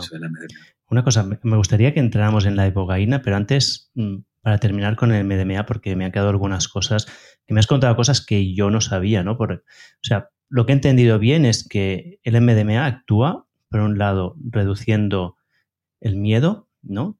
También has comentado que aumenta la conectividad entre las personas, ¿no? la, sensación de, relación con otros. Y además lo que no sabía es que activa la, actividad de la, la corteza prefrontal, que es donde hay el razonamiento lógico ¿no? el, abstracto. Por lo tanto, estamos creando una situación en la que podemos analizar y tratar muchas de las cosas que a veces nos dan miedo tratar y que tenemos reticencias de forma normal. Bueno, esta es la principal utilización de la MDMA. O sea, eh, en personas que tienen estrés postraumático, una de las razones por las que hay esta experiencia de miedo ¿no? es porque hay una sobrereacción de la amígdala. No, quería entrar en, explorar, o sea, en, temas neurocientíficos complejos. A mí me gustan, ¿eh? yo, soy, bioquímico, o sea que... Pensando en, la audiencia, ¿no? Eh, hay una sobrereactividad de la amígdala. Eh, y, la amígdala, de alguna forma, tiene el control de la corteza prefrontal, ¿no? Si hablamos de, dos tipos de, procesamiento, top-down y down-top. Y bottom-up. Mm. Bottom-up, en, personas con estrés postraumático, de alguna forma, el control es de abajo arriba, ¿no? La amígdala tiene el control un poco de la corteza prefrontal y esto es lo que hace también tener esta sensación. ¿Y la amígdala qué hace? ¿Qué, se encarga la amígdala? Bueno, la amígdala es la estructura encargada del procesamiento de emociones negativas, fundamentalmente, de miedo. ¿no? Entonces, eh, eh, se activa en las famosas reacciones de lucha-huida. Cuando vamos, típica imagen, que cada vez es menos normal, podemos hacer, eh, trasladarla al entorno urbano, en el entorno rural, ir por el campo y ver una rama ondulada y dar un salto o quedarte paralizado por si es una culebra o una serpiente, ¿no? En el entorno urbano, pues a lo mejor sería una sombra rara en un momento dado de, la noche o, lo que fuera, ¿no? Se activa la amígdala. Eh, hay un procesamiento inmediato, ¿no? En el que eh, se necesita una respuesta inmediata cuando entra el estímulo, eh, si estamos en una necesidad de supervivencia, de lucha o huida, no puede ir el estímulo directamente, o sea, pasando por el tálamo eh, a la corteza prefrontal para evaluar, porque la evaluación es más lenta, ¿no? Entonces, si nos paramos a evaluar si esto es una serpiente o es una rama tal, si realmente es una serpiente ya te ha mordido. Entonces, tiene que haber una respuesta rápida. Y la respuesta rápida viene de la amígdala, que son eh, la estructura, haciendo mucho reduccionismo científico, ¿eh? Eh, que es la estructura encargada de responder a la lucha o huida. En, personas que han sufrido una experiencia traumática importante, y, esto hay que matizarlo, no todas las personas que tienen una experiencia traumática desarrollan estrés postraumático, ¿vale? No sabemos qué es lo que hace que unas personas sean más resilientes, otras menos, y otras se cronifiquen más, otras menos. Pero bueno, tampoco creo que, sea el, tema ahora. Eh, la experiencia traumática mm, deja una hiperactivación de la amígdala, ¿no? Eh, esta sensación continuamente de lucha o huida, de que tienes que estar en alerta, ¿no? Y de alguna forma termina tomando el control de la corteza prefrontal, que es la estructura que hace la evaluación de los peligros, ¿no? Por eso las personas con estrés postraumático en general pues están más ansiosas, están hiperalerta, porque, bueno, es más importante para ellas la supervivencia, ¿no? y el detectar si esto es peligroso, si no es peligroso, porque ya me ha pasado esto, que, el evaluar el peligro, ¿no? O que, o que, evaluar la situación para saber si es peligrosa o no. Eh, la MDMA reduce esto, lo invierte. Reduce, y estos estudios ya se hicieron, ya se vio con neuroimagen en los años 90 en el grupo de Suiza, de Follenweider. Eh, reduce la actividad de la amígdala y aumenta la actividad de la corteza prefrontal, con lo cual se invierte el proceso. De repente el procesamiento es de arriba abajo, de, repente, de, repente se empieza a tomar el control emocional de la situación y la persona empieza a poder evaluar eh, de una forma razonable, no voy a decir razonada, pero sí, sí razonable, eh, la situación y vuelve a tener esa sensación de seguridad de que el mundo puede ser un lugar seguro. Esto en psicología, en psicoterapia, se llama experiencias emocionales correctivas. ¿no? Bueno, esto se trata de aprender de esta experiencia con ayuda, o sea, en el proceso de psicoterapia. Es lo que decía, ¿no? En, un proceso de psicoterapia, que me he ido por las ramas, en un proceso de psicoterapia normal. No, es que me encuentro súper interesante lo que me estás contando, ya, me gusta. Habituales, que son psicoterapias de exposición y que además todas las psicoterapias en estrés postraumático pasan necesariamente por revivir el suceso traumático, ir desensibilizando a la persona, eh, las más eficaces, que son las cognitivo-conductuales basadas en exposición, tienen un 50% de abandono, porque las personas no pueden soportar el sufrimiento que acarrea la experimentación del suceso traumático. Esto lo acompañas con MDMA, que es lo que se está haciendo ahora. En realidad la MDMA sirve para esto, para que las personas puedan tolerar el proceso terapéutico, facilitarlo y, y llegar a una resolución positiva, precisamente porque facilita este control otra vez de las emociones y de la sensación sobre todo de seguridad y de que uno puede estar otra vez en el mundo de manera segura. Esto es fascinante porque en los años 90 y en los años 2000 eh, todos los estudios que se hacían con MDMA prácticamente era para investigar el potencial neurotóxico. A medida que se han ido avanzando en los estudios psicoterapéuticos, tú ahora entras en los periódicos, yo, hice la prueba hace poco para un artículo de divulgación que, que hice, hace 10 años que no se publican noticias negativas sobre el éxtasis sobre la MDMA. Todos son estrés postraumático, eh, beneficios en psicoterapia, autismo, porque otra de las indicaciones que se está empezando a utilizar es eh, para, el tratamiento de, los problemas de ansiedad social en personas con, eh, trastorno del espectro autista, en personas con enfermedades terminales. Es lo que hablan ahora en, los medios de comunicación y hay toda una línea de investigación que se llama de investigación en conducta prosocial que precisamente investiga cuáles son estos efectos prosociales de la MDMA. Y hay estudios fascinantes. Eh, si ahora uno echa un hace un repaso a, la investigación en... Eh, lo que pasa que, bueno, son estudios... Yo ahora estoy escribiendo un, librito también sobre medicina psicodélica donde estoy recopilando también todos estos estudios y en algún momento, pues espero que en unos meses eh, esta investigación llegue al público general porque... Cuando lo tengas me avisas y yo lo comparto. Claro, estudios sobre la naturaleza humana, sobre cómo una especie eusocial, que es la especie humana, eh, tiene estas eh, características prosociales que son esenciales a, ellas, es decir, el reconocimiento de emociones, el reconocimiento de intenciones en nosotros, el poder anticipar qué es lo que tú estás pensando para poder establecer una relación, una comunicación, para que sea funcional en nuestra adaptación en el medio. Todo esto es lo que están estudiando los científicos básicos con MDMA en sus laboratorios con humanos. Y los científicos aplicados, los clínicos, están aplicando todo este conocimiento y todo este potencial del MDMA en clínica. Eh, conclusión y eclosión de todo esto, pues esto, lo que tú comentabas, en julio eh, Australia autorizó la MDMA en estrés postraumático, insólito en la historia de la medicina, eh, que se hayan utilizado medicamentos, MDMA y psilocibina, antes de terminar los ensayos clínicos.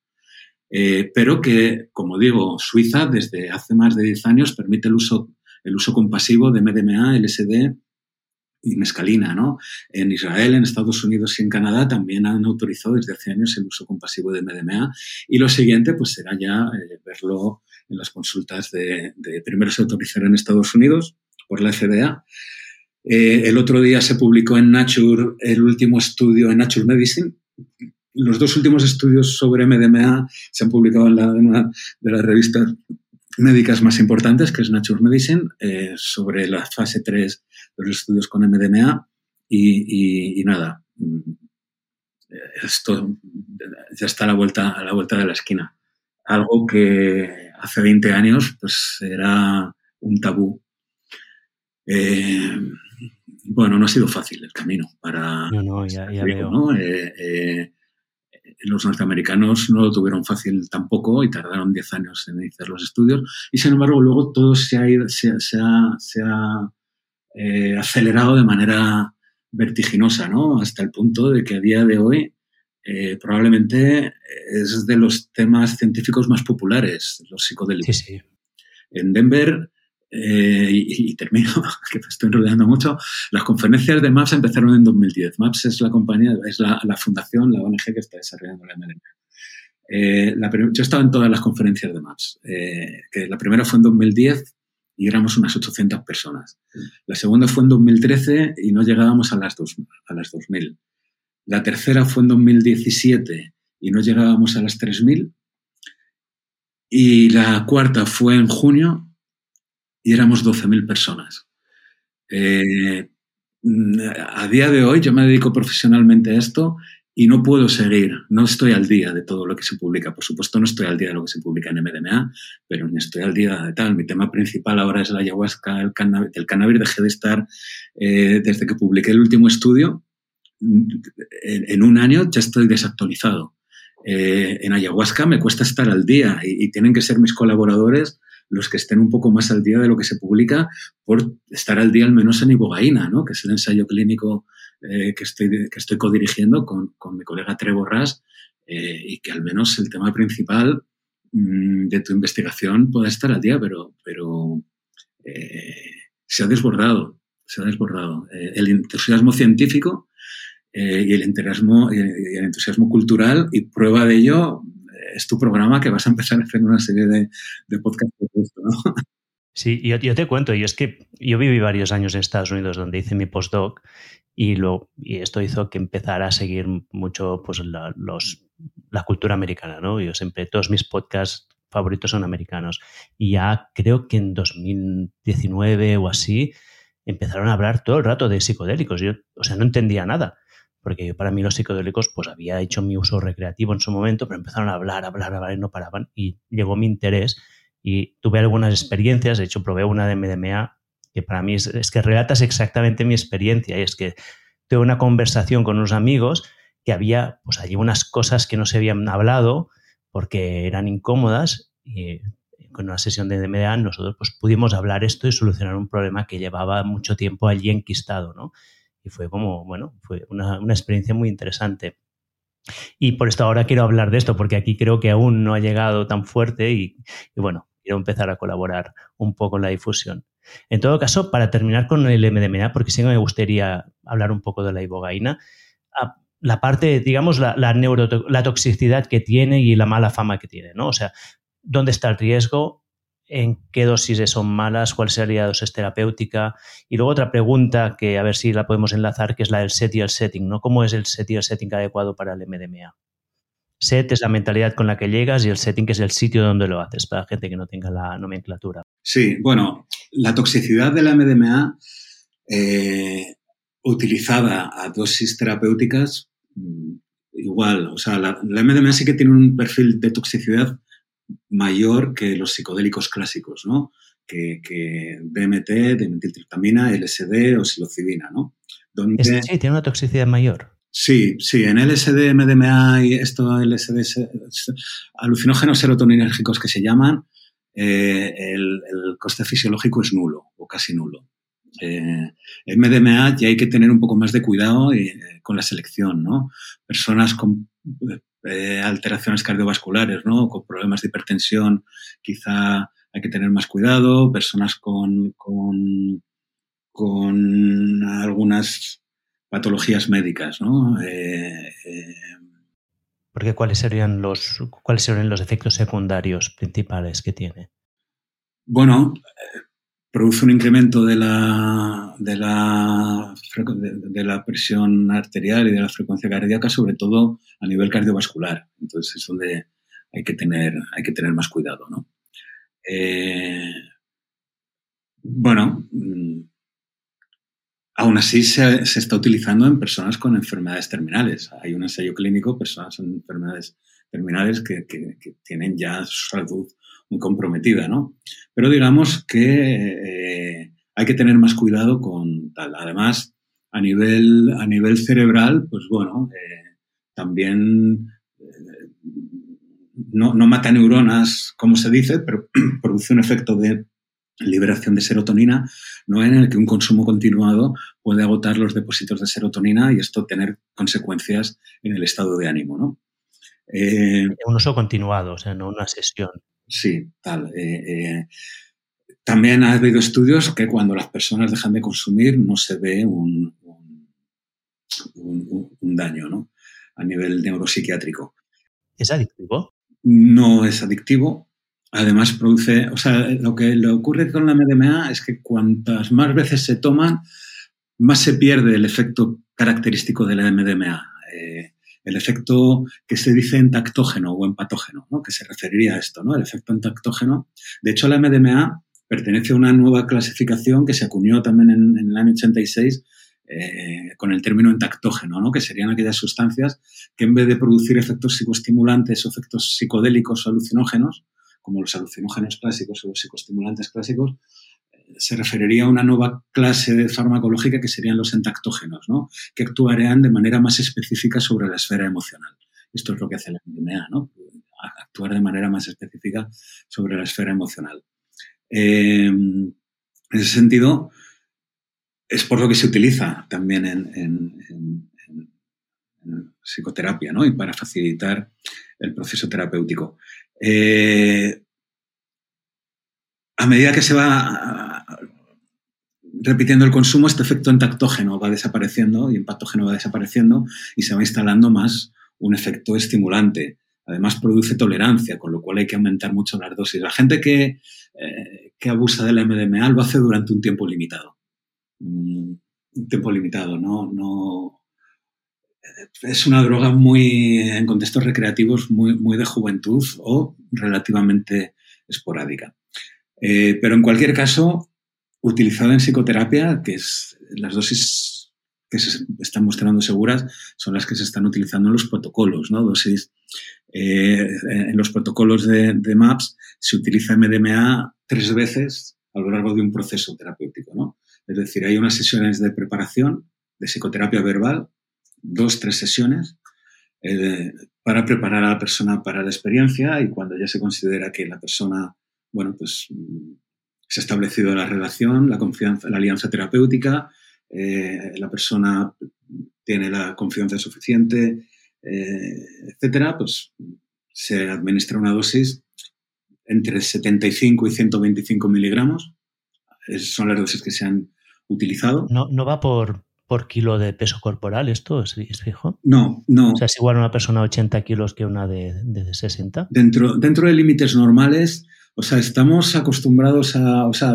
parece que es muy científico medir por miligramos kilo, pero lo único que realmente se distribuye por miligramos kilo es el agua y el alcohol también, ¿no? Y es de donde se toma el ejemplo. Entonces ya parece que extrapolamos que cualquier medicamento o cualquier fármaco tiene que ir en miligramos kilo, pero no todos los medicamentos se distribuyen homogéneamente por todos los tejidos y por todos los... Claro, el cerebro tampoco es tan diferente, el peso de una persona de 60 kilos de 1,80, claro. Entonces, eh, no hace falta medir por miligramo kilo. Eh, los únicos que medían por miligramo kilo en la investigación eran los suizos, el grupo de Fallenbeider, el resto iba a dosis fijas en miligramo. Y además, además en, el plano clínico es muy poco práctico. Muy pocos ensayos clínicos de desarrollo de medicamento van por miligramo kilo, porque luego en la práctica clínica, pues tú a la farmacia no le dices, bueno, yo es que peso 70, dame tanto, ¿no? En función de mi peso, si luego dentro de una semana vas a pesar 3 kilos menos, 3 kilos más. Sabemos, o en los ensayos clínicos que se han hecho, de fase 2 y de fase 3, ya una dosis, los primeros estudios se hacían con dosis de 125 miligramos, y dos horas después se administraba una dosis suplementaria de 75 miligramos. Es importante administrar una dosis suplementaria porque si no, el efecto de la MDMA cuando va desapareciendo se produce una desaparición muy brusca ¿no? y, las personas pasan de un estado esto, ¿no? de, de, de, de este efecto que hemos comentado de la MDMA se pasa de manera muy brusca a la realidad ordinaria, ¿no? Y digamos que, que se necesita también un tiempo para procesar, ¿no? Todos estos aprendizajes. Entonces, lo habitual es administrar una dosis suplementaria de la mitad de la dosis inicial. Entonces, los primeros estudios empezaron con 125 y 75 y luego se empezó a probar con dosis de 75 y 45 y parece que no hay diferencia, eh, que se encuentran los mismos resultados. También las mujeres son más sensibles a los efectos secundarios de la MDMA, con lo cual hay una diferencia de género en la que es recomendable que se utilice dosis más bajas que, con hombres, ¿no? De hecho, la dosis de 75, entre 75 y 100, funciona mejor para las mujeres y más para los hombres la de 125. Eh, con la dosis eh, suplementaria. Después de la primera dosis hay otras tres sesiones de psicoterapia, otra, dosis de otra sesión con MDMA, tres sesiones de psicoterapia, sesión con MDMA y sesiones de psicoterapia. Es, decir, es todo un proceso de 3, 6, 9, 12, entre 15 y 16 sesiones de psicoterapia, eh, espaciadas una vez por semana, en la que cada tres sesiones se introduce una sesión con MDMA. Este es el protocolo habitual. Este, este régimen de tratamiento no se ha demostrado, o sea, se ha demostrado seguro, no, no, ha cursado con ningún problema, ni, ni de efectos secundarios eh, importantes, ni de ni de problemas cognitivos, ni de, es decir, se han eh, resultado lo suficientemente seguras como para que la FDA vaya a autorizar la MDMA en, Sí, que que pasar de categoría 1, ¿no? de, estar en la categoría de la heroína a legalizarla, es un salto importante. Bueno, seguirá estando en la categoría 1, porque como he dicho antes, la categoría 1 lo único que legitima es el uso médico y científico. Entonces, seguirá estando en la lista 1, porque la lista 1 lo que limita es el uso fuera de los contextos médicos. Escucha, tengo, yo, quería saltar ya al siguiente, a la siguiente sección. Ah, te hago una pregunta final muy rápida, que me puedes decir con un número y ya está, pero la pregunta sería, ¿qué prefieres que hablemos de ibogaína o que nos vayamos a las implicaciones sociales y culturales que tiene esta, lo que tienen los psicodélicos? Bueno, a mí me gustaría hablar un poco de ibogaína porque es... No, no, me encanta, me encanta, porque además es una que yo no conozco nada. Pero nos da tiempo a hablar de las dos cosas. De Bogaina ya he dicho algo, o sea, puedo hacer un pequeño repaso en 3-4 minutos del estado de la cuestión y pasamos a las implicaciones culturales. Vale, vamos a ver cómo nos sale. La pregunta final que tenía del, MDMA simplemente era para tener una referencia. La dosis que se considera tóxica, ¿de cuánto es? O sea, ¿en qué momento dirías esto ya es tóxico? Bueno, no se recomienda, o sea, esto, en general, está bien no pasar de 125 o 150. Eh, si se pasa de 100 a 175, estamos hablando que hay gente que se mete un gramo de MDMA en fiesta en una noche. Eh, no estamos hablando de esto, ¿no? de estos consumos extremos, ¿no?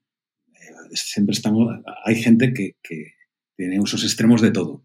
Pero en, contextos de psicoterapia, en contextos, yo qué sé, de, mm, exploración personal, ¿no? O, incluso, bueno, pues de, compañía con amigos, o incluso de fiestas. Eh, o sea, eh, no olvidemos, y esto es algo que eh, a veces suena un poco excéntrico cuando se explica, pero eh, el uso de la MDMA en un contexto de música eh, con gente y lo que se consideraría entorno, entorno de fiesta, igual que hace 20 años tenía claro que tarde o temprano la MDMA iba a ser un, fármaco de prescripción, ahora tengo también clarísimo que algún día se reconocerá este uso. Y de hecho ya hay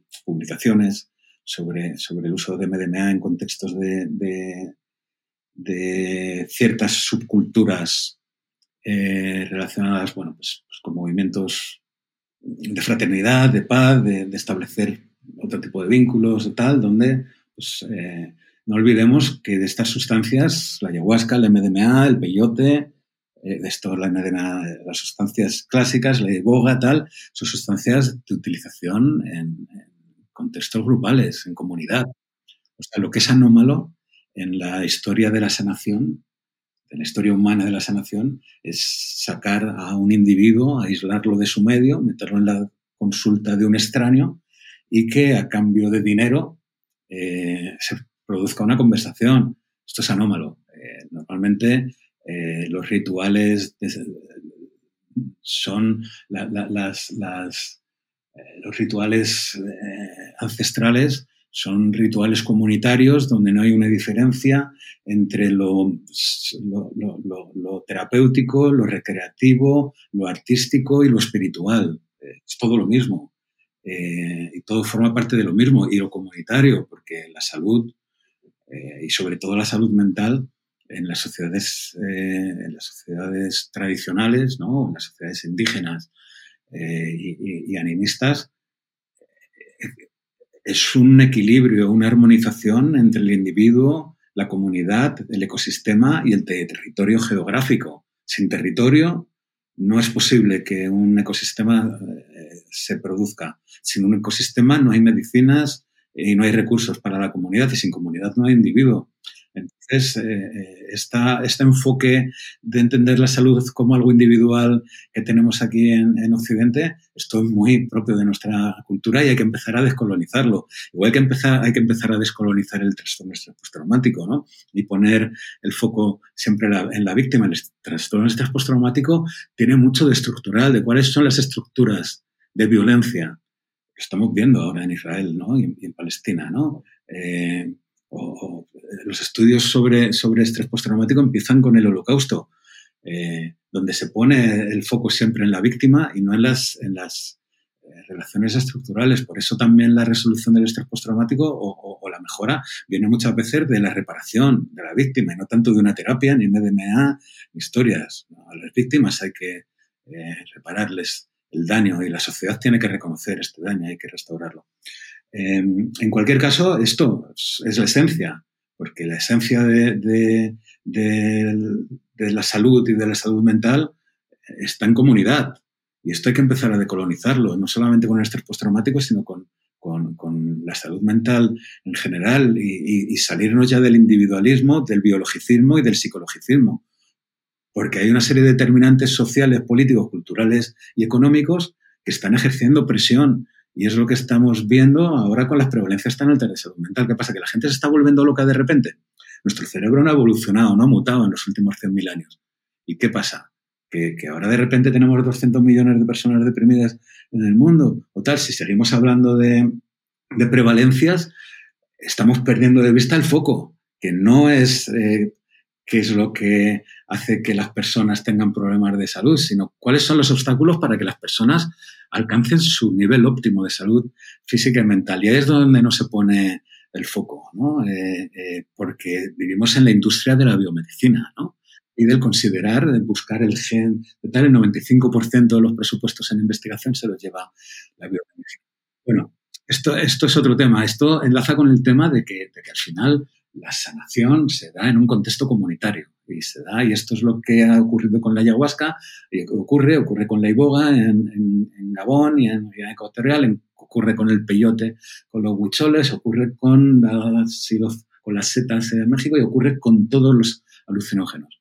Y es lo que está ocurriendo en, determinados contextos eh, que se llaman fiesta, pero que son muchas cosas donde se utilizan estas sustancias en, contextos comunitarios. Y es lo que la MDMA, cuando pase de la clínica, saltará de nuevo y esto, en vez de ser prácticas estigmatizadas y escondidas, pues serán prácticas eh, normalizadas, ¿no? Y, estará bien que lo sean, ¿no? Porque en la medida en la que se visibilizan las prácticas, se reducen los problemas y los efectos a largo plazo y los riesgos. Eh, estos chavales de Málaga y otros tantos que hablábamos que han muerto en intoxicaciones de fiestas con MDMA, en contextos visibilizados, pues probablemente se hubiera evitado. Todavía decir estas cosas eh, es muy arriesgado cuando llega a determinados pero día tuvieron que escuchar que había MDMA por su terapéutica, ahora tendrán que empezar a escuchar esto, para que vaya sonando.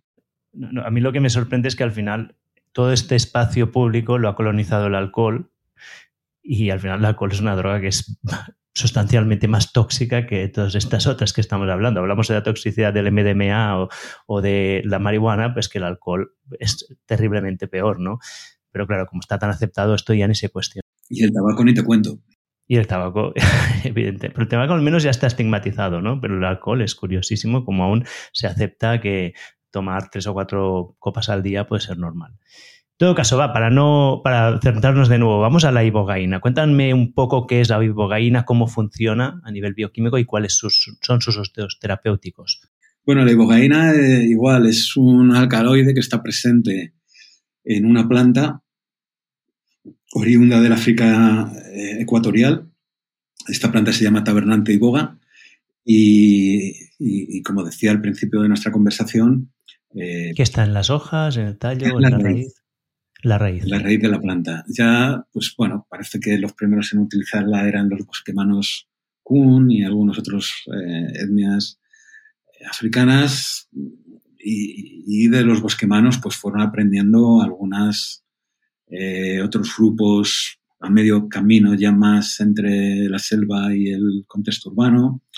Eh, se es el sacramento principal de la religión buiti, de algunos otros cultos mistéricos, medio sincréticos, fundamentalmente utilizada como, como herramienta también de, resistencia colonial y desde luego central en la medicina tradicional de estas culturas. Eh, a principios del siglo pasado, los primeros exploradores o, también cuando son estos países Guinea Ecuatorial y, sobre todo Gabón, ¿no? Guinea creo que era colonia española o...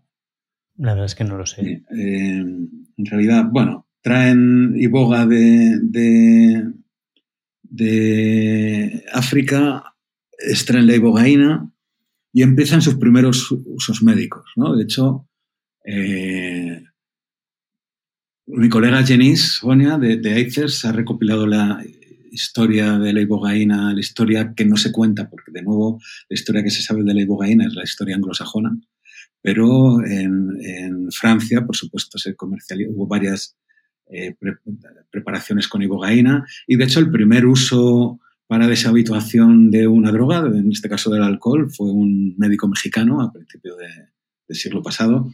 Es decir, que es el primer alucinógeno en, estar en las farmacias, de hecho, fue la ibogaína. Antes de que llegara la mescalina, que nunca estuvo en las farmacias, o la LSD, que tampoco estuvo, sino solamente en, manos de psiquiatras y tal. Bueno, eh, se redescubre la ibogaína en los años 60 como sustancia antiadictiva eh, por Howard Lotsoff, Howard Lotsoff y su grupo era un grupo de heroinómanos que les gustaba investigar con drogas alucinógenas. Ya en el MK Ultra, en este experimento macabro que ha hecho la CIA eh, administrando drogas como mecanismos de control, había investigado la ibogaína. En adictos, Howard Lotsoff ya conoció un poco este uso que había hecho la CIA y un día prueba con su grupo de amigos la ibogaína y, y resulta que les desaparece el síndrome de abstinencia de la heroína. y así. Y, empieza, y se empieza a generar toda una red de... Les desaparece el síndrome. El síndrome de abstinencia de, los opiáceos desaparece. Desaparece con la, con la ibogaína. Entonces, dependiendo de la vida media del opiáceo, eh, vuelve a aparecer o no. En el caso de la heroína, como la heroína tiene una vida media muy corta, la vida media de la ibogaína es más larga, el síndrome de, abstinencia desaparece. No quiere decir que no pueda haber recaídas porque los consumos de drogas no solamente tienen que, ver con sus propiedades farmacológicas. Hay una serie de cosas también. El caso es que, bueno, al final, pues Howard Lossoff era un, un, junkie eh, y, y, empezó a ver, pues, bueno, hubo algunos científicos, sobre todo una científica, cuyo nombre no voy a nombrar, eh, que empieza a investigar también la, la, y se produce una especie de guerra entre la comunidad de la ibogaína, también el hecho de que Howard Lossoff pues, no fuera médico y fuera un, un junkie, un ex heroinómano. Digo junkies, por supuesto, sin ninguna connotación peyorativa. Eh, eh, pues tampoco se tuvo muy en consideración. Esto si lo hubiera descubierto un científico de bata blanca, pues eh, probablemente las cosas hubieran cambiado, hubieran sido diferentes. Bueno, el caso es que desde los años 63, 64, pues no ha habido un solo ensayo clínico formal, aleatorizado, controlado con placebo y todo esto. O sea, en 60 años no ha habido nada. Y nosotros, pues, decidimos empezarlo, ¿no? ¿Por qué, ¿Por qué no? Entonces, en ICES, ICES se inicia, de hecho, entre otras misiones, con la misión de hacer un estudio eh, controlado con ibogaína. ICES se inicia con el documental de Benjamin Deloenen, que se titula Ibogaína Rito de Paso. Es un documental todavía no está superado a día de hoy, en el que precisamente establece este paralelismo, va, va contando la historia entre el uso tradicional de la iboga y el uso médico moderno de la ibogaína, que se da sobre todo en una cultura underground, en una subcultura médica que se llama, ¿no? Porque la ibogaína, pues los científicos no tienen mucho interés, pero sí que hay todo un interés, en, sobre todo en comunidades de, de, heroinómanos que van transmitiendo su conocimiento de unos a otros, ¿no? Entonces todo esto está contado en el documental de Benjamín. ¿Y, con alcohol también? O sea, la, el síndrome del alcohol también lo elimina? Sí. Eh, tenemos, o sea, uno de los estudios que estamos haciendo en Brasil, colaboramos con el grupo de Rafael Guimaraes de la Universidad de Sao Paulo en Ribeirão Preto. Eh, colaboramos en todos los estudios, algunos estudios los dirigimos nosotros y ellos colaboran, otros los dirigen ellos y nosotros colaboramos. ¿no? Entonces tenemos dos estudios, uno con ibogaína aquí, eh, que lo, lo, lideramos nosotros con, para el tratamiento de la metadona, y otro estudio en Brasil que lo lideran ellos con ibogaína para el tratamiento de la dependencia alcohólica. Eh, son los dos únicos estudios independientes a día de hoy que se están desarrollando con ibogaína. Bueno. ¿Y del tabaco? ¿Sabes algo? Entonces, hay bastante investigación preclínica con animales y, se ha visto que reduce el consumo de, de nicotina, de alcohol, de cocaína, de, psicoestimulantes y de opiáceos. Esto se ha visto claramente en investigación animal. Algunos de los, de, los efectos no esperados en nuestro estudio es que muchos de los participantes eh, que bebían cantidades considerables de alcohol y, fumaban dejaron de fumar y de beber. Eh, o, eh, o, redujeron muchísimo el consumo. De hecho, nos estuvimos planteando hacer un estudio con ibogaína solamente para la reducción del, consumo de tabaco. No de nicotina, del tabaco, eh, porque creo que el problema es el tabaco, no tanto la nicotina. Pero bueno, esto es, esto es otro tema. Entonces, bueno, lo que pasa es que al final pues, nuestros recursos son muy limitados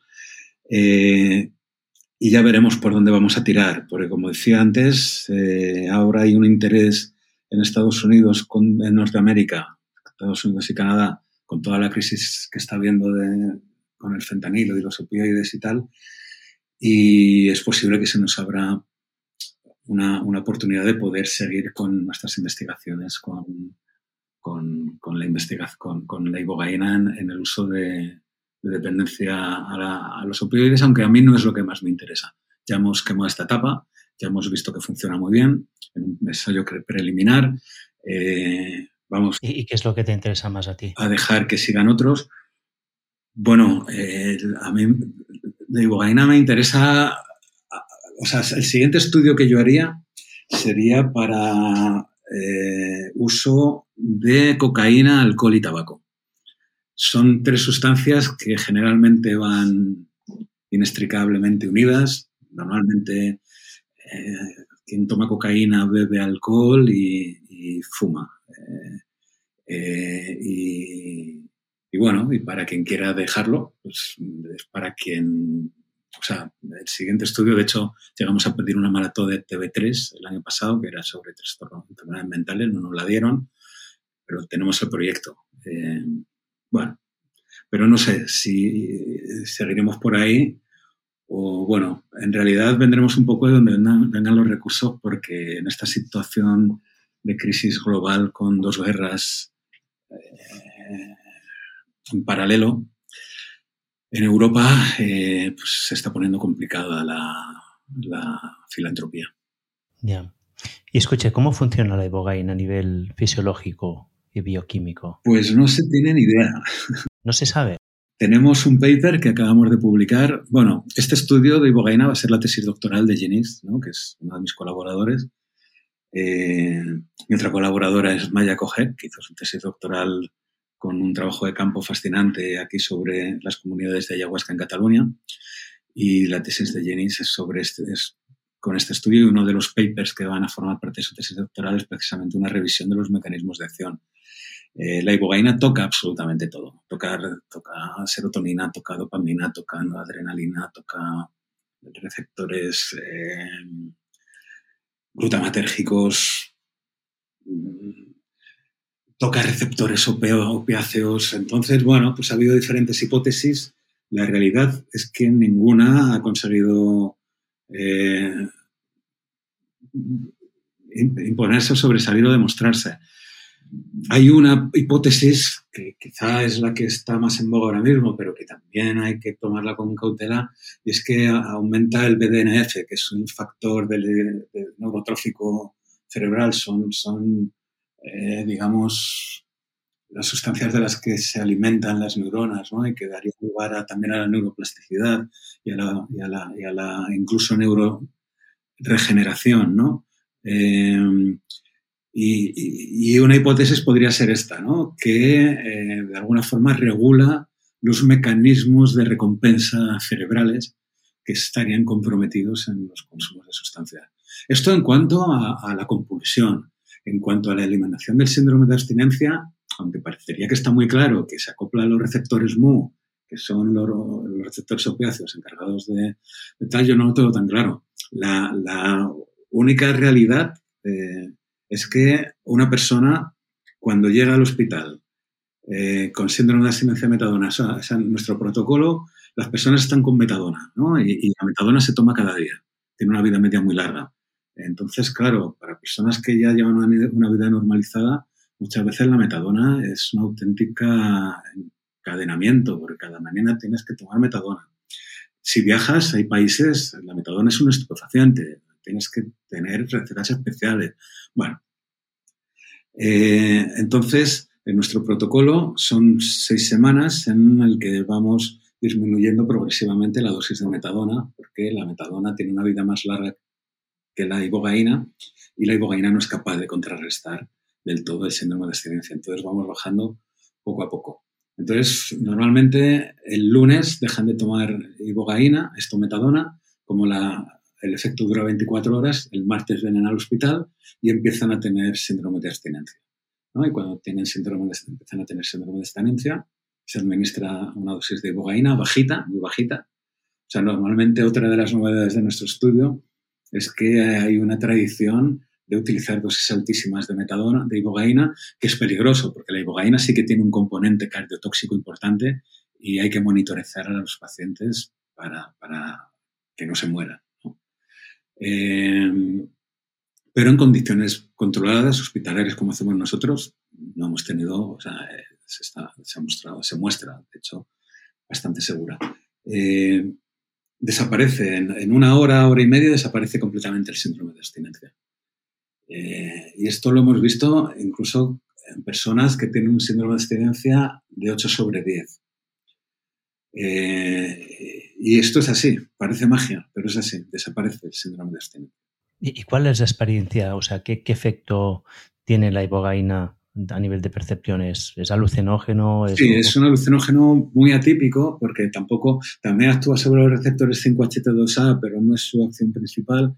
Entonces comparte un poco eh, los efectos de los alucinógenos clásicos, pero tiene un perfil muy diferente. Eh, es más onirogénico que, se dice, ¿no? Más parecido a, a, experiencias oníricas.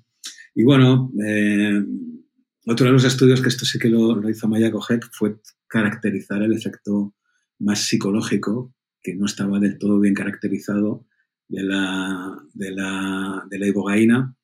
Y, bueno, pues produce también, sobre todo, un efecto de revisión de la biografía de la persona, ¿no? Entonces, bueno, también se utilizó, Claudio Naranjo tuvo patentes francesas precisamente para utilizar la ibogaína en, psicoterapia en Francia y, fundamentalmente esto, ¿no? Es eh, hacer un repaso de una forma muy onírica, muy en forma de, imágenes mentales, ¿no? Eh, la biografía de uno.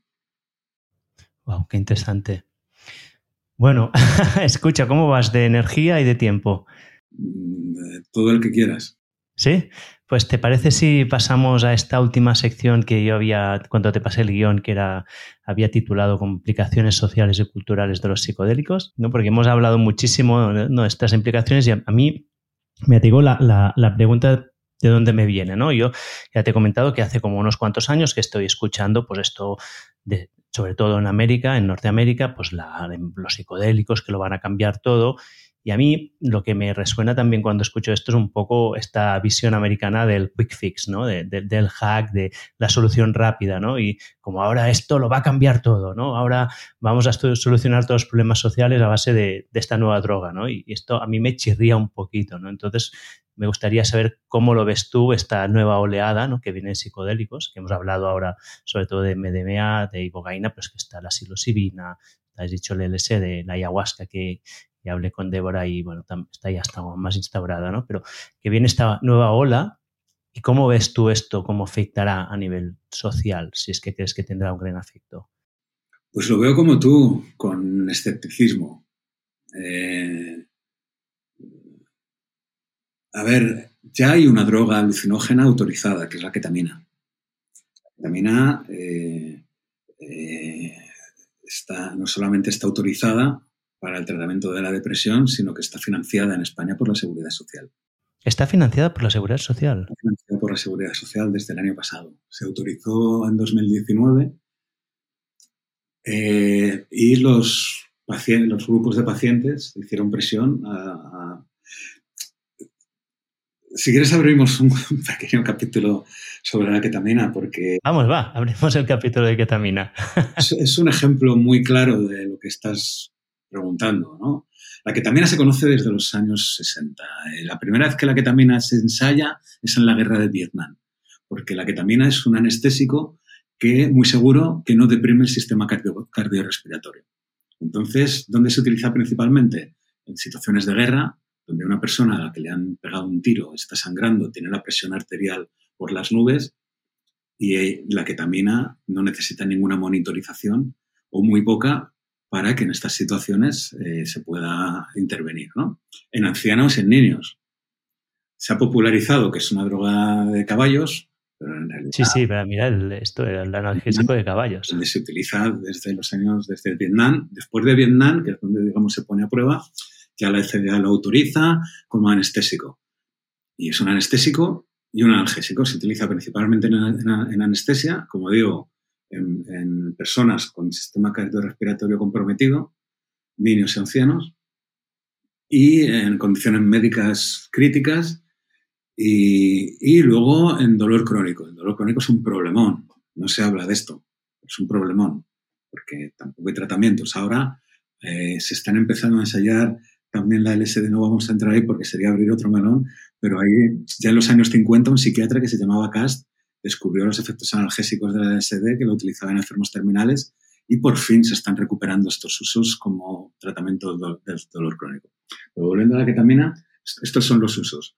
Pero a principios de los 90, no, perdón, de los 2000, empieza a descubrirse también su potencial antidepresivo.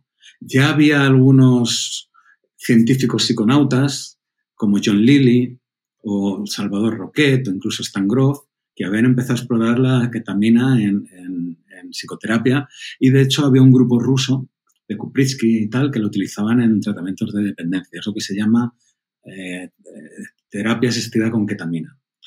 Bueno, esto da por una parte una rama de tratamiento con ketamina y por otra parte da empiezan en los años 2000 a publicarse los primeros estudios, hasta tal punto que, que a día de hoy, esto es literal, prácticamente en cada manzana de Nueva York hay una clínica de ketamina.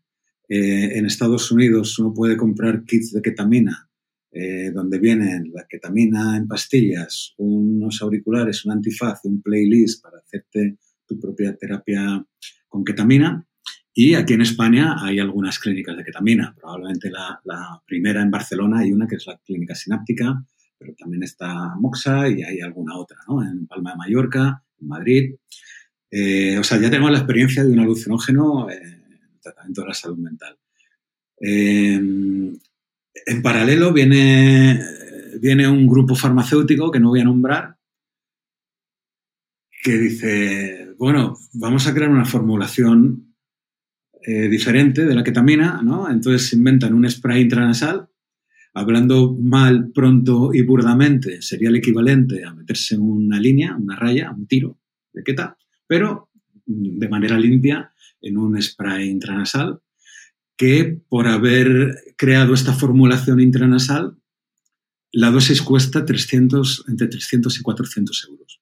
O se está todo comercializando. Una dosis de entre 30 y 40 miligramos, que sería la mitad de una dosis terapéutica, aunque para empezar no está mal, eh, y el protocolo del, de este medicamento es dos veces por semana durante ocho semanas, creo recordar, multiplica entre 300, 400 euros por dos, son 800 a la semana, por ocho semanas.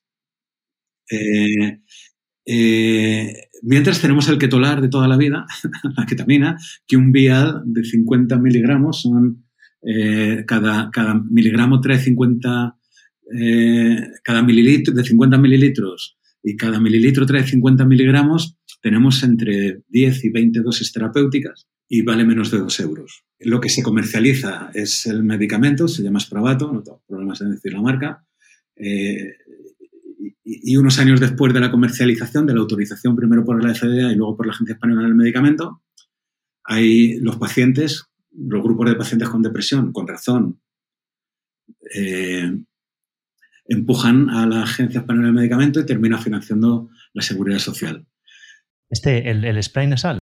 Entonces tenemos la paradoja de que lo que está autorizado para la depresión es el spray nasal, que es de reciente elaboración, mientras que un medicamento que se viene utilizando desde los años 60 en multitud de indicaciones y de condiciones sigue desautorizado. Eh, esto esto eh, te da una explicación de la racionalidad de la gestión del sistema, de la gestión en salud del sistema. Eh, bueno, esto viene a responder a tu pregunta del optimismo. Eh, claro, hablábamos antes, ¿no? Que la salud mental no es una cosa del individuo. La salud mental viene atravesada por este equilibrio que hablábamos del territorio, del ecosistema, eh, de la comunidad y del individuo.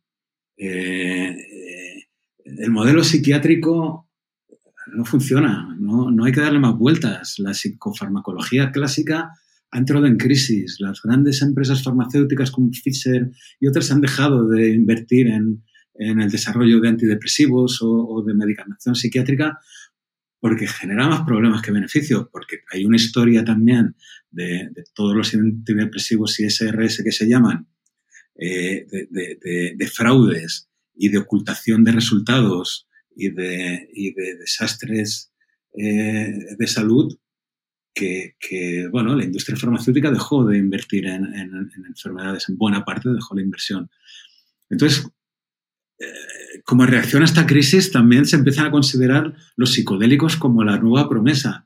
Vale, hemos fracasado, esto han fracasado, han fracasado. Entonces viene toda una nueva eh, generación de, de, emprendedores, de startups, de tal, que no están ligados a la industria farmacéutica clásica, pero que están tratando de meditar el modelo, que están empezando a eh, desarrollar eh, medicamentos psiquedélicos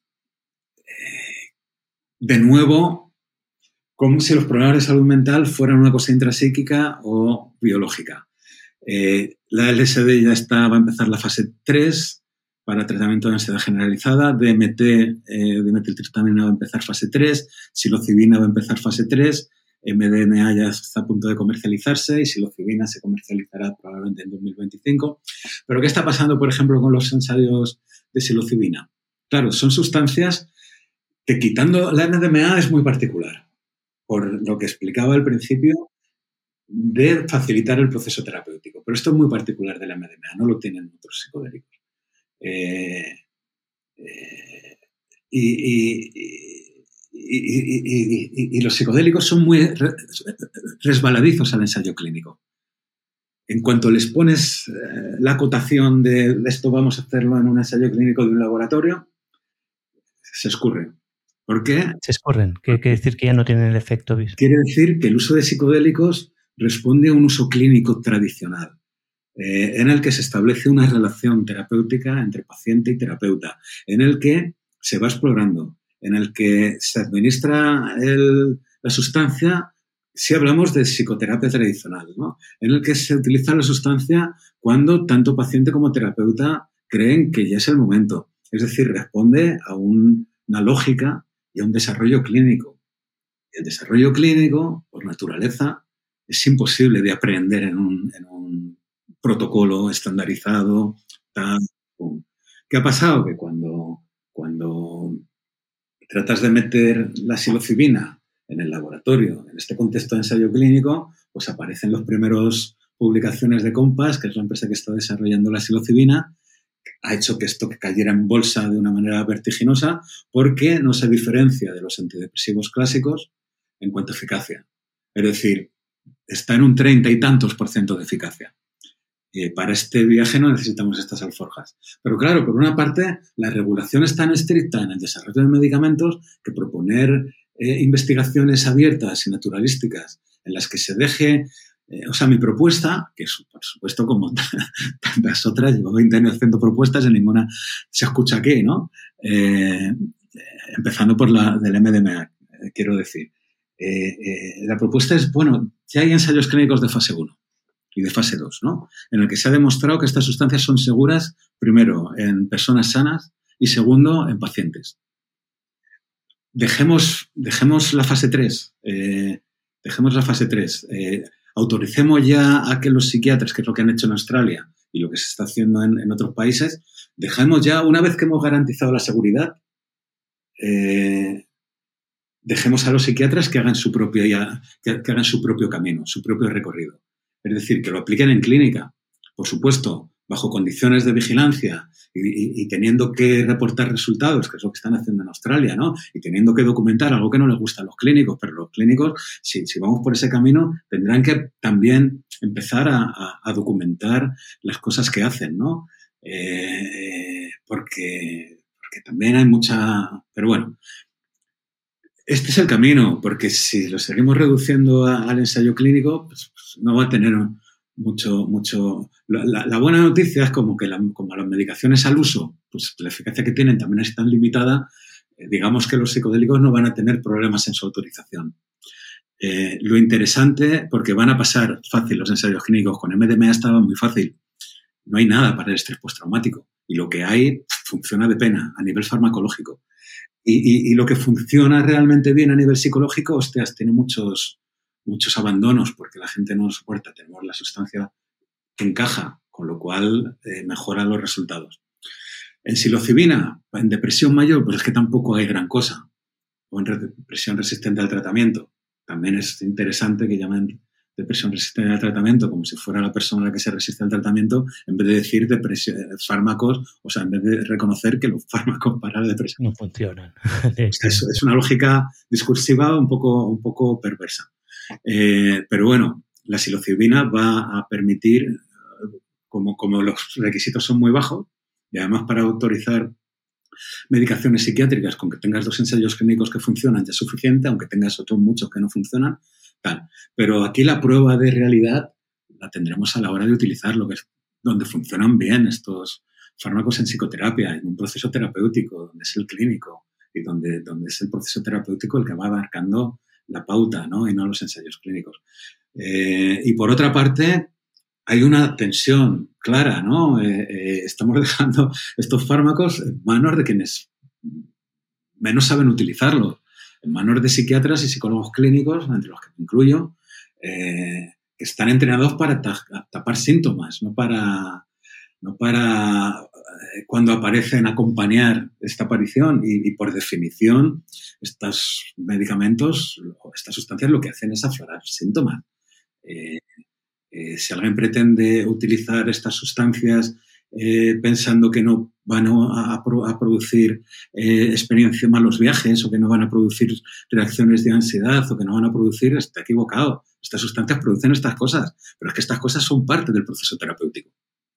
Hay que invertir el léxico cuando hablamos de efectos adversos en medicinas sintomáticas o en medicinas no tan sintomáticas. Eh, sintomáticas me refiero que hay una univicidad entre el tratamiento y, entre la medicación y, lo que se pretende tratar. El modelo, el modelo eh, más paradigmático de esto son las enfermedades víricas y bacterianas. Hay una univicidad, ¿no?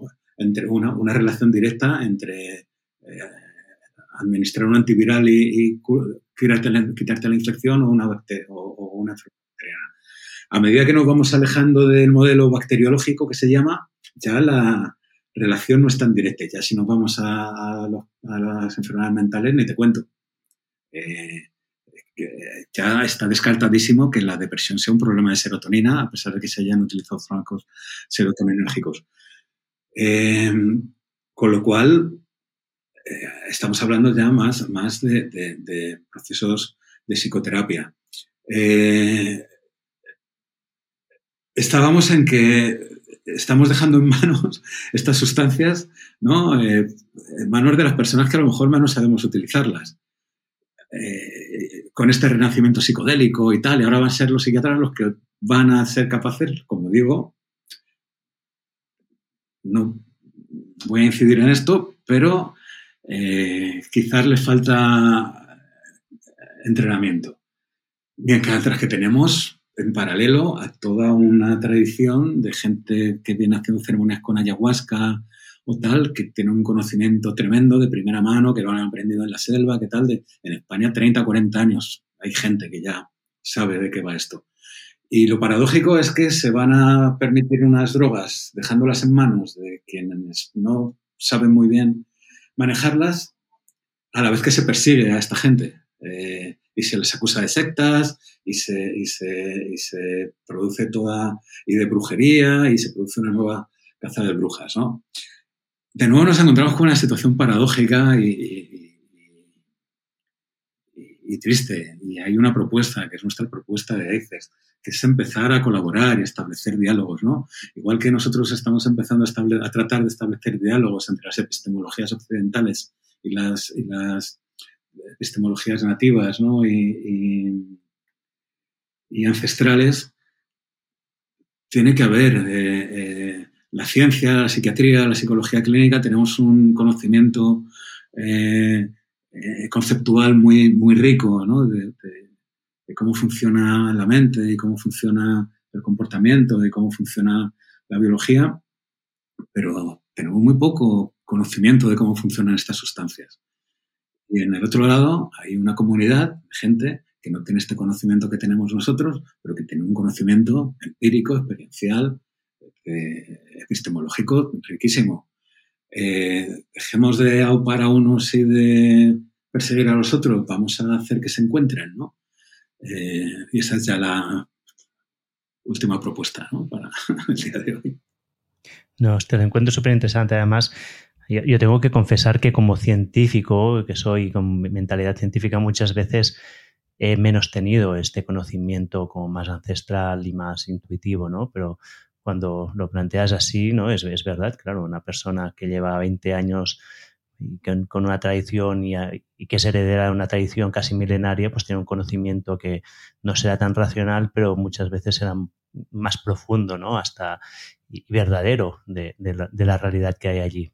Sí, mira, yo ahora vengo de Colombia, donde he estado participando en un simposio en la maestría Cultura y Droga de la Universidad de Caldas, en Manizales, Y he encontrado, bueno, están años luz y además nada que ver con el renacimiento psicodélico ni nada que ver con lo que se pretende en la ciencia contemporánea ni nada. O sea, de repente se han saltado todas las normativas, ya se las saltaron con cannabis medicinal y el cannabis medicinal está aceptadísimo, extendidísimo en Colombia, pero es que ahora están con los honguitos, con los hongos silocíbicos, he cosas fascinantes, ¿no? De personas médicos del sistema público que están utilizando eh, eh, honguitos, y digo honguitos porque no es psilocibina, que estamos muy acostumbrados a decir están utilizando psilocibina, no, están utilizando honguitos con personas en enfermedades terminales, médicos paliativos que con las familias dan MDMA a la familia entera porque lo piden, ¿no? Porque van hablando, van con los paliativos, hacer acompañamiento en casa, explican, pues mira,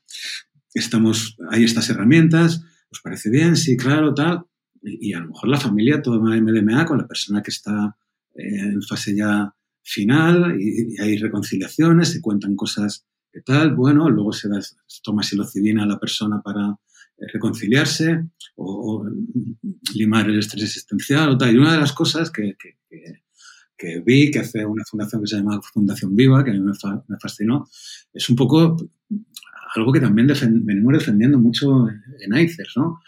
Eh, los psicólogos y psiquiatras y las psicólogas y psiquiatras tienen el conocimiento de qué hacer antes de la experiencia, de cómo preparar, tal, y tienen el conocimiento de qué hacer después. Pero no tienen el conocimiento de qué hacer durante. Pues, eh, eh, los de Fundación Viva, personas que quieren tal, profesionales de la salud, de la salud mental, hacen la preparación y tal, pero luego van con el taita, eh, con el chamán, con el sabio a tomar ayahuasca, que es el que sabe eh, llevar la ceremonia de ayahuasca. Y luego lo que viene después lo hacen de nuevo con... Esto es un modelo que ya se está aplicando, que suena a ciencia ficción, pues esto ya se está haciendo en, en algunos lugares de Colombia, ¿no? Wow, es súper interesante. Escucha, Juan Carlos, podríamos estar aquí, ah, José Carlos, muchísimas horas más hablando y a mí hay varias líneas de, conversación que me gustaría seguir, pero que yo creo que ya llevamos dos horas y media casi y las podemos dejar para otro día. Por ejemplo, me gustaría mucho saber sobre el uso, el uso de la marihuana, por ejemplo, es un tema que me interesa. La psilocibina también es otro tema súper interesante. El LSD, ¿no? Para ir a por sustancias, ¿no? Por no ya entrar en lo que sería la, parte más filosófica sobre qué es real, ¿no? De esas experiencias que se viven en los psicodélicos. O sea, como ves, muchos temas. Pero sí que, si te parece, podemos cerrar esta entrevista por hoy y a lo mejor luego después me, comentas quién podría ayudarme en saber estas cosas o, o, hasta si tú mismo te gustaría hacer otra, otra entrevista más adelante. Y, y para terminar, sí que tengo normalmente unas preguntas finales que a veces llevan a algún sitio, a veces no. la primera que ya te he hecho, que es, lo, que es lo que estás más interesado ahora mismo. No sé si el tema de la ibogaina ya lo responde o hay otra cosa que realmente ahora estés súper apasionado. En realidad, ahora mismo, o sea, el tema de la ibogaina, eh, porque eh, de alguna forma, si se me quedó así un, un, prurito, ¿no? Con, con la interrupción del estudio de MDMA, de alguna forma, eh, la reposición definitiva ha venido con este estudio de ibogaína, ¿no? con haber sido capaz de sacar adelante con la ayuda de, mis colegas de ICERS, por supuesto, eh, y con la ayuda y con la colaboración de la doctora Treborras y todo el equipo fantástico de Reus. Esto no es un trabajo mío, ni mucho menos.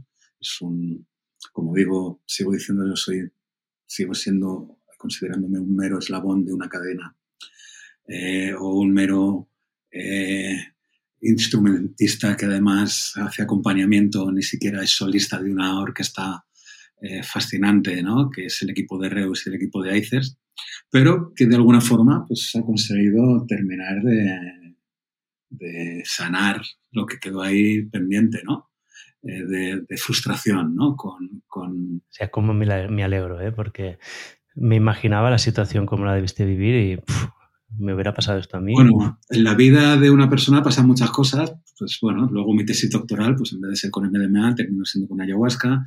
Y en vez de dedicarme a seguir investigando con MDMA, pues empecé a investigar ayahuasca y tal. Pero bueno, ahora lo que más me interesa, aparte de la ibogaína, que, que me ha permitido también, ¿no? Como cerrar una herida personal eh, sin que, ya te digo, mi vida haya sido un drama ni mucho menos, ¿no? Pues pequeñas cosas, eh, o sea, no me... Los que hacen estas cosas no son conscientes del daño que pueden hacer. A mí pues, estuve a punto de terminar con una carrera profesional, que además estaba eh, empezando, ¿no? Eh, esto pues, no se hace, esto no se hace. Eh, esto también ha servido para que a medida que uno va siendo mayor, va asumiendo responsabilidades y va teniendo responsabilidades sobre otros, pues trates de, que esto no le pase a los que vienen detrás. Todo lo contrario, ¿no? luchar fervientemente para que no les pase. Pero por responder a la pregunta, mi interés principal está centrado en lo que se llama salud mental global. La salud mental global es un movimiento, no quiero ahora dedicar otra, otras dos horas a, esto. Pues a ver si, Dame un par de pinceladas. Resumirlo, la salud mental global tiene que ver con la preocupación de la salud de la Organización Mundial de la Salud. Esto surge también de un grupo de la revista The Lancet, una de las revistas médicas más prestigiosas, ¿no? que se llama el Grupo de Salud Mental Global, que tiene que ver con la toma de conciencia de que la salud mental es tan importante, sino más que la salud física, eh, que, y, que hay un déficit de atención en salud mental en el mundo. ¿no? Y hay un, un, plan, desde mi punto de vista, eh, legítimo y, necesario, de llevar la salud mental a todos los lugares del planeta. Eh, esto tiene un problema, y es que ¿qué más salud mental queremos llevar? Si queremos llevar nuestro modelo de salud mental, que ya hemos dedicado casi dos horas a, discutir acerca de su eventual eficacia, ¿no? este modelo farmacológico basado en, medicinas psicotrópicas, que son también psicótropos y, drogas. Individualista, y un modelo individualista. Y, y, biologicista, individualista y tal, pues hay lugares del planeta donde podrá funcionar pero a lo mejor hay otros lugares que son los con los que trabajamos nosotros, que son sobre todo en, la Amazonía, eh, peruana y, colombiana, donde vienen utilizando ayahuasca desde tiempos inmemoriales, donde tienen sus propios sistemas de salud, sus propios sistemas médicos, y ahora lo que estamos empezando es a no tanto investigar, pero sí a documentar estos sistemas médicos. Por ejemplo, estuvimos en el Putumayo en 2019 y es fascinante como, como después del conflicto armado, aunque todavía sigue, eh, los taitas van por las comunidades haciendo trabajos de armonización donde las comunidades indígenas han sufrido mucho, han sufrido de la guerrilla, de los paramilitares, las mujeres han sufrido violaciones, ha habido asesinatos de los hombres, ha habido todo. Entonces, cuando llegan los taitas, hacen ceremonias de yagé, de ayahuasca, en las malocas, en la comunidad donde las diferentes víctimas y los diferentes perpetradores y los diferentes tal toman en común ayahuasca. Esto, cuando me refería a la MDM y a los usos comunitarios, esto es eh, quizá lo más paradigmático que he visto de un uso comunitario de venga, vamos a, sanar a la comunidad. No vamos a sanar solo al individuo, vamos a sanar a la comunidad, porque en la medida en que la comunidad no, está, esté sanada, el individuo no lo va a estar, y al revés. Eh, o, ahora vamos a empezar a hacer también trabajo en Perú, ¿no? De, documentar, ¿no? Cómo trabaja el sistema SIPIVO, tradicional SIPIVO, que es los sistemas médicos ancestrales. Eh, con el objetivo de que dentro de este paradigma de salud mental global, lo que nosotros llamamos salud mental global simétrica, se empiecen a reconocer también estos sistemas médicos y a lo mejor en vez de exportar sistema médico se empiece a revalorizar estos sistemas propios, se empiecen a financiar también investigación en estos sistemas y, en definitiva, se empiecen a, desestimatizar, reconocer y, valorar. Esto es lo que más me interesa ahora y en lo que estamos metidos de lleno con mi equipo. Wow, súper interesante. Escucha, ¿qué, ¿cuáles son tus libros favoritos o los libros que más regalas? Me has mencionado unos cuantos ya y todos estos van a ir a las notas, pero ¿hay alguno que tú recomendarías? Bueno, Puede ser de psicodélicos o no, ¿eh? de lo que te guste. De psicodélicos, por supuesto. Eh, la isla de Hasley ¿no? Es, eh, impepinable, ¿no? El, sistema utópico de Huxley de integración de ciencia y de espiritualidad en una sociedad donde están eh, perfectamente integradas las experiencias psicodélicas, ¿no? Eh, dentro de un, sistema en el que lo que prima además es la salud comunitaria porque esta armonización entre territorio, ecosistema, comunidad e individuo. Este es como el contrapunto al mundo feliz, ¿no? De alguna manera. Y luego, pues, no sé, eh, hay ya dentro del mundo de las drogas, pues claro, como no se va a recomendar la historia general de las drogas descotado, ¿no? Eh, fuera del mundo de las drogas, pues no sé, te podría más que recomendar decir que he estado leyendo últimamente. Últimamente vuelto a leer a Salinger. Eh, he leído también algo de Ramón J. Sender, ¿no? la aventura equinoccial de Lope de Aguirre, que es una historia terrible sobre la búsqueda del dorado eh, por los españoles. No sé, eh, hay un historiador que se llama David Abufalia que ha documentado la, historia de la humanidad en vez de desde la tierra, desde el mar, ¿no? Eh, y esto es otra de las perspectivas fascinantes, ¿no? No sé, esto es por decir cosas así, al azar de lo que he estado leyendo últimamente, pero, pero sin duda La isla de Hasley es uno de mis libros de cabecera la obra de Salinger eh, la he empezado a releer también, ¿no? Con la familia Glass y toda otra película, ¿no? Lo que el universo de Salinger. Así, por hablar un poco de cosas que me vienen a la cabeza. Fantástico. Escucha, ¿tendría que haberte preguntado algo que no he hecho? No creo. no creo.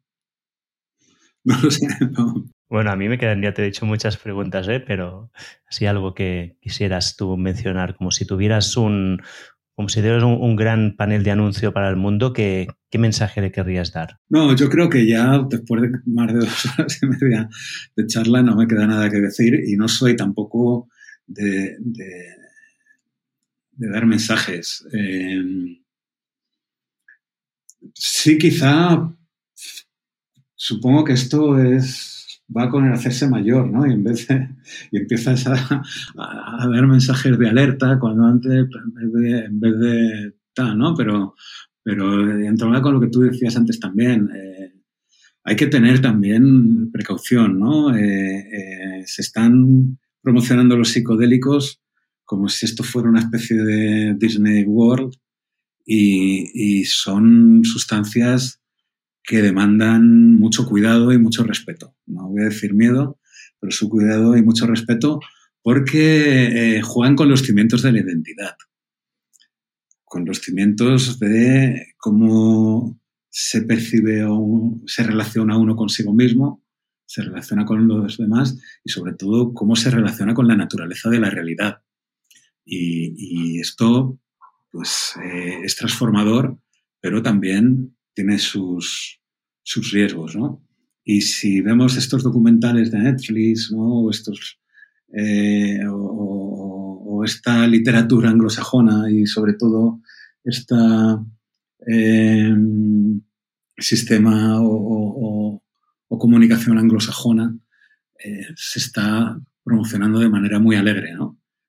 sin, sin profundizar en este aspecto tan nuclear de lo que son los psicodélicos. ¿no?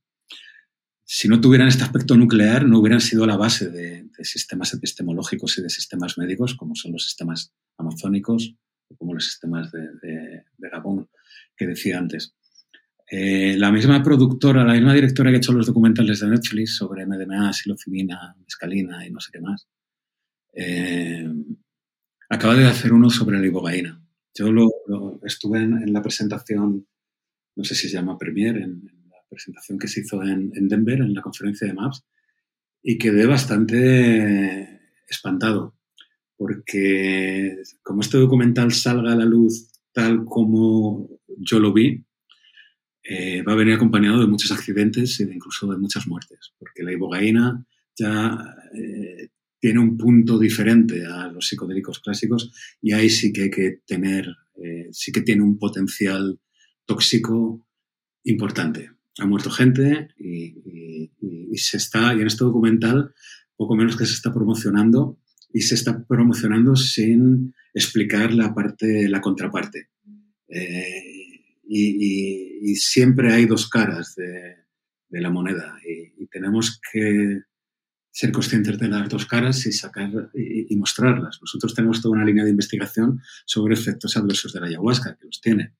Y están los artículos publicados en revistas además de acceso abierto para que cualquiera pueda leerlo y, tal. Eh, entonces, bueno, no quiero terminar esta conversación poniéndome dramático, eh, pero sí llamando a,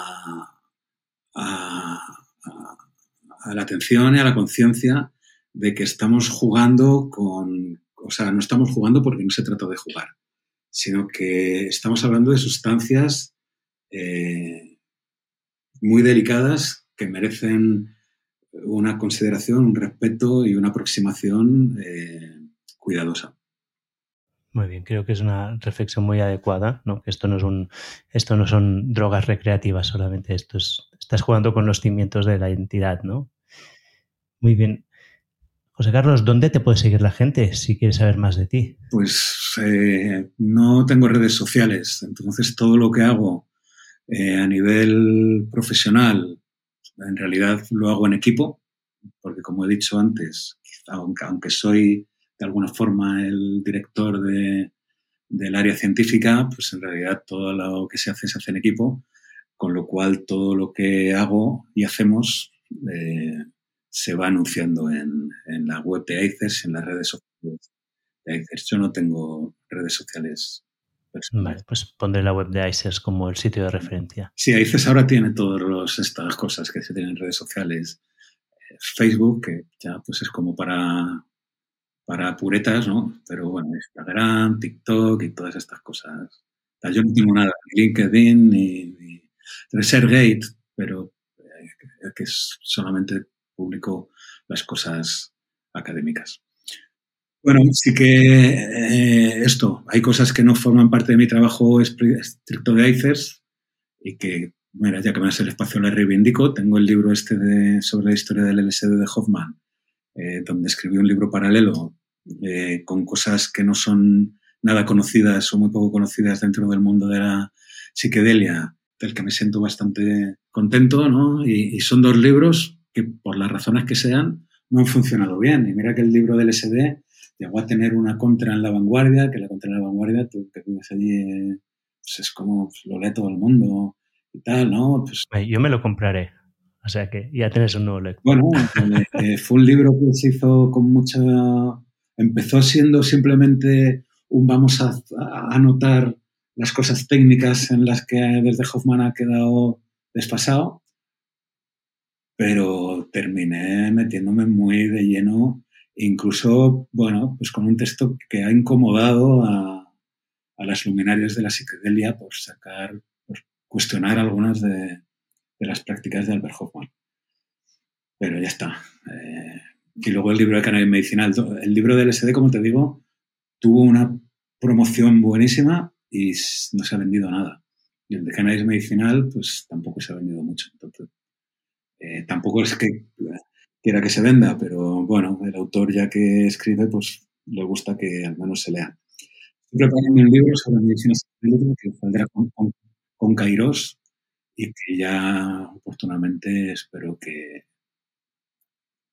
que se conozca. Este episodio viene de la mano de ElevaDesk. Siempre estoy buscando herramientas y tácticas que mejoren mi rendimiento y salud, y hace años que descubrí que trabajar de pie aumentaba dramáticamente mi productividad y bienestar.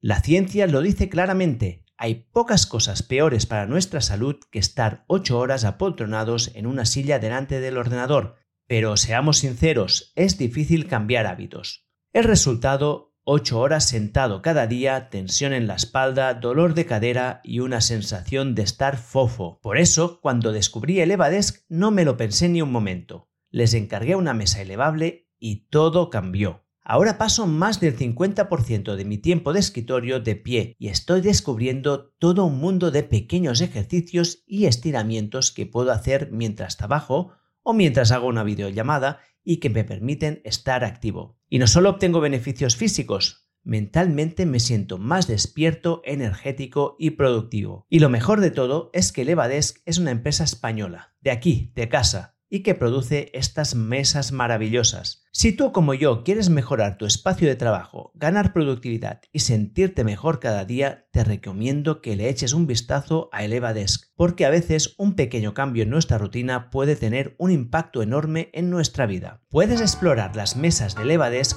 con el enlace que te dejo en la descripción de este episodio. Vale, fantástico. Pues ha sido un placer esta conversación. Tengo que decirte que creo que es la más larga que he hecho hasta el momento. Esto demuestra pues lo interesante que era el tema y bueno, toda la sabiduría que nos has transmitido. Así que muchísimas gracias por tu tiempo. Bueno, usted, muchas gracias, Oriol, y nada, pero no siento haber aburrido a la audiencia. da paciencia. Creo que no, no, a nadie se aburrirá aquí. Ha sido, para mí ha sido muy, muy, muy interesante. Te lo agradezco mucho. Bueno, pues nada, gracias a ti. Y así termina otro episodio de Gente Interesante. Si te ha gustado, te animo a que lo compartas con la gente que amas. También te agradeceré que lo valores y dejes un comentario en la plataforma donde lo escuchas. Este es el mejor regalo que me puedes hacer para ayudarme a crecer. Por cierto, aparte de este podcast, publico una newsletter semanal donde te cuento cómo puedes vivir más y mejor. Es gratis, es fácil de apuntarte y también de darte de baja me encontrarás en oriolroda.com. Ya hay más de 70.000 personas que están suscritas. Y finalmente me puedes seguir en redes sociales buscando simplemente Oriol Roda. Y con esto termino. Nos vemos la semana que viene. Mientras tanto, cuídate a ti y si puedes a alguien más.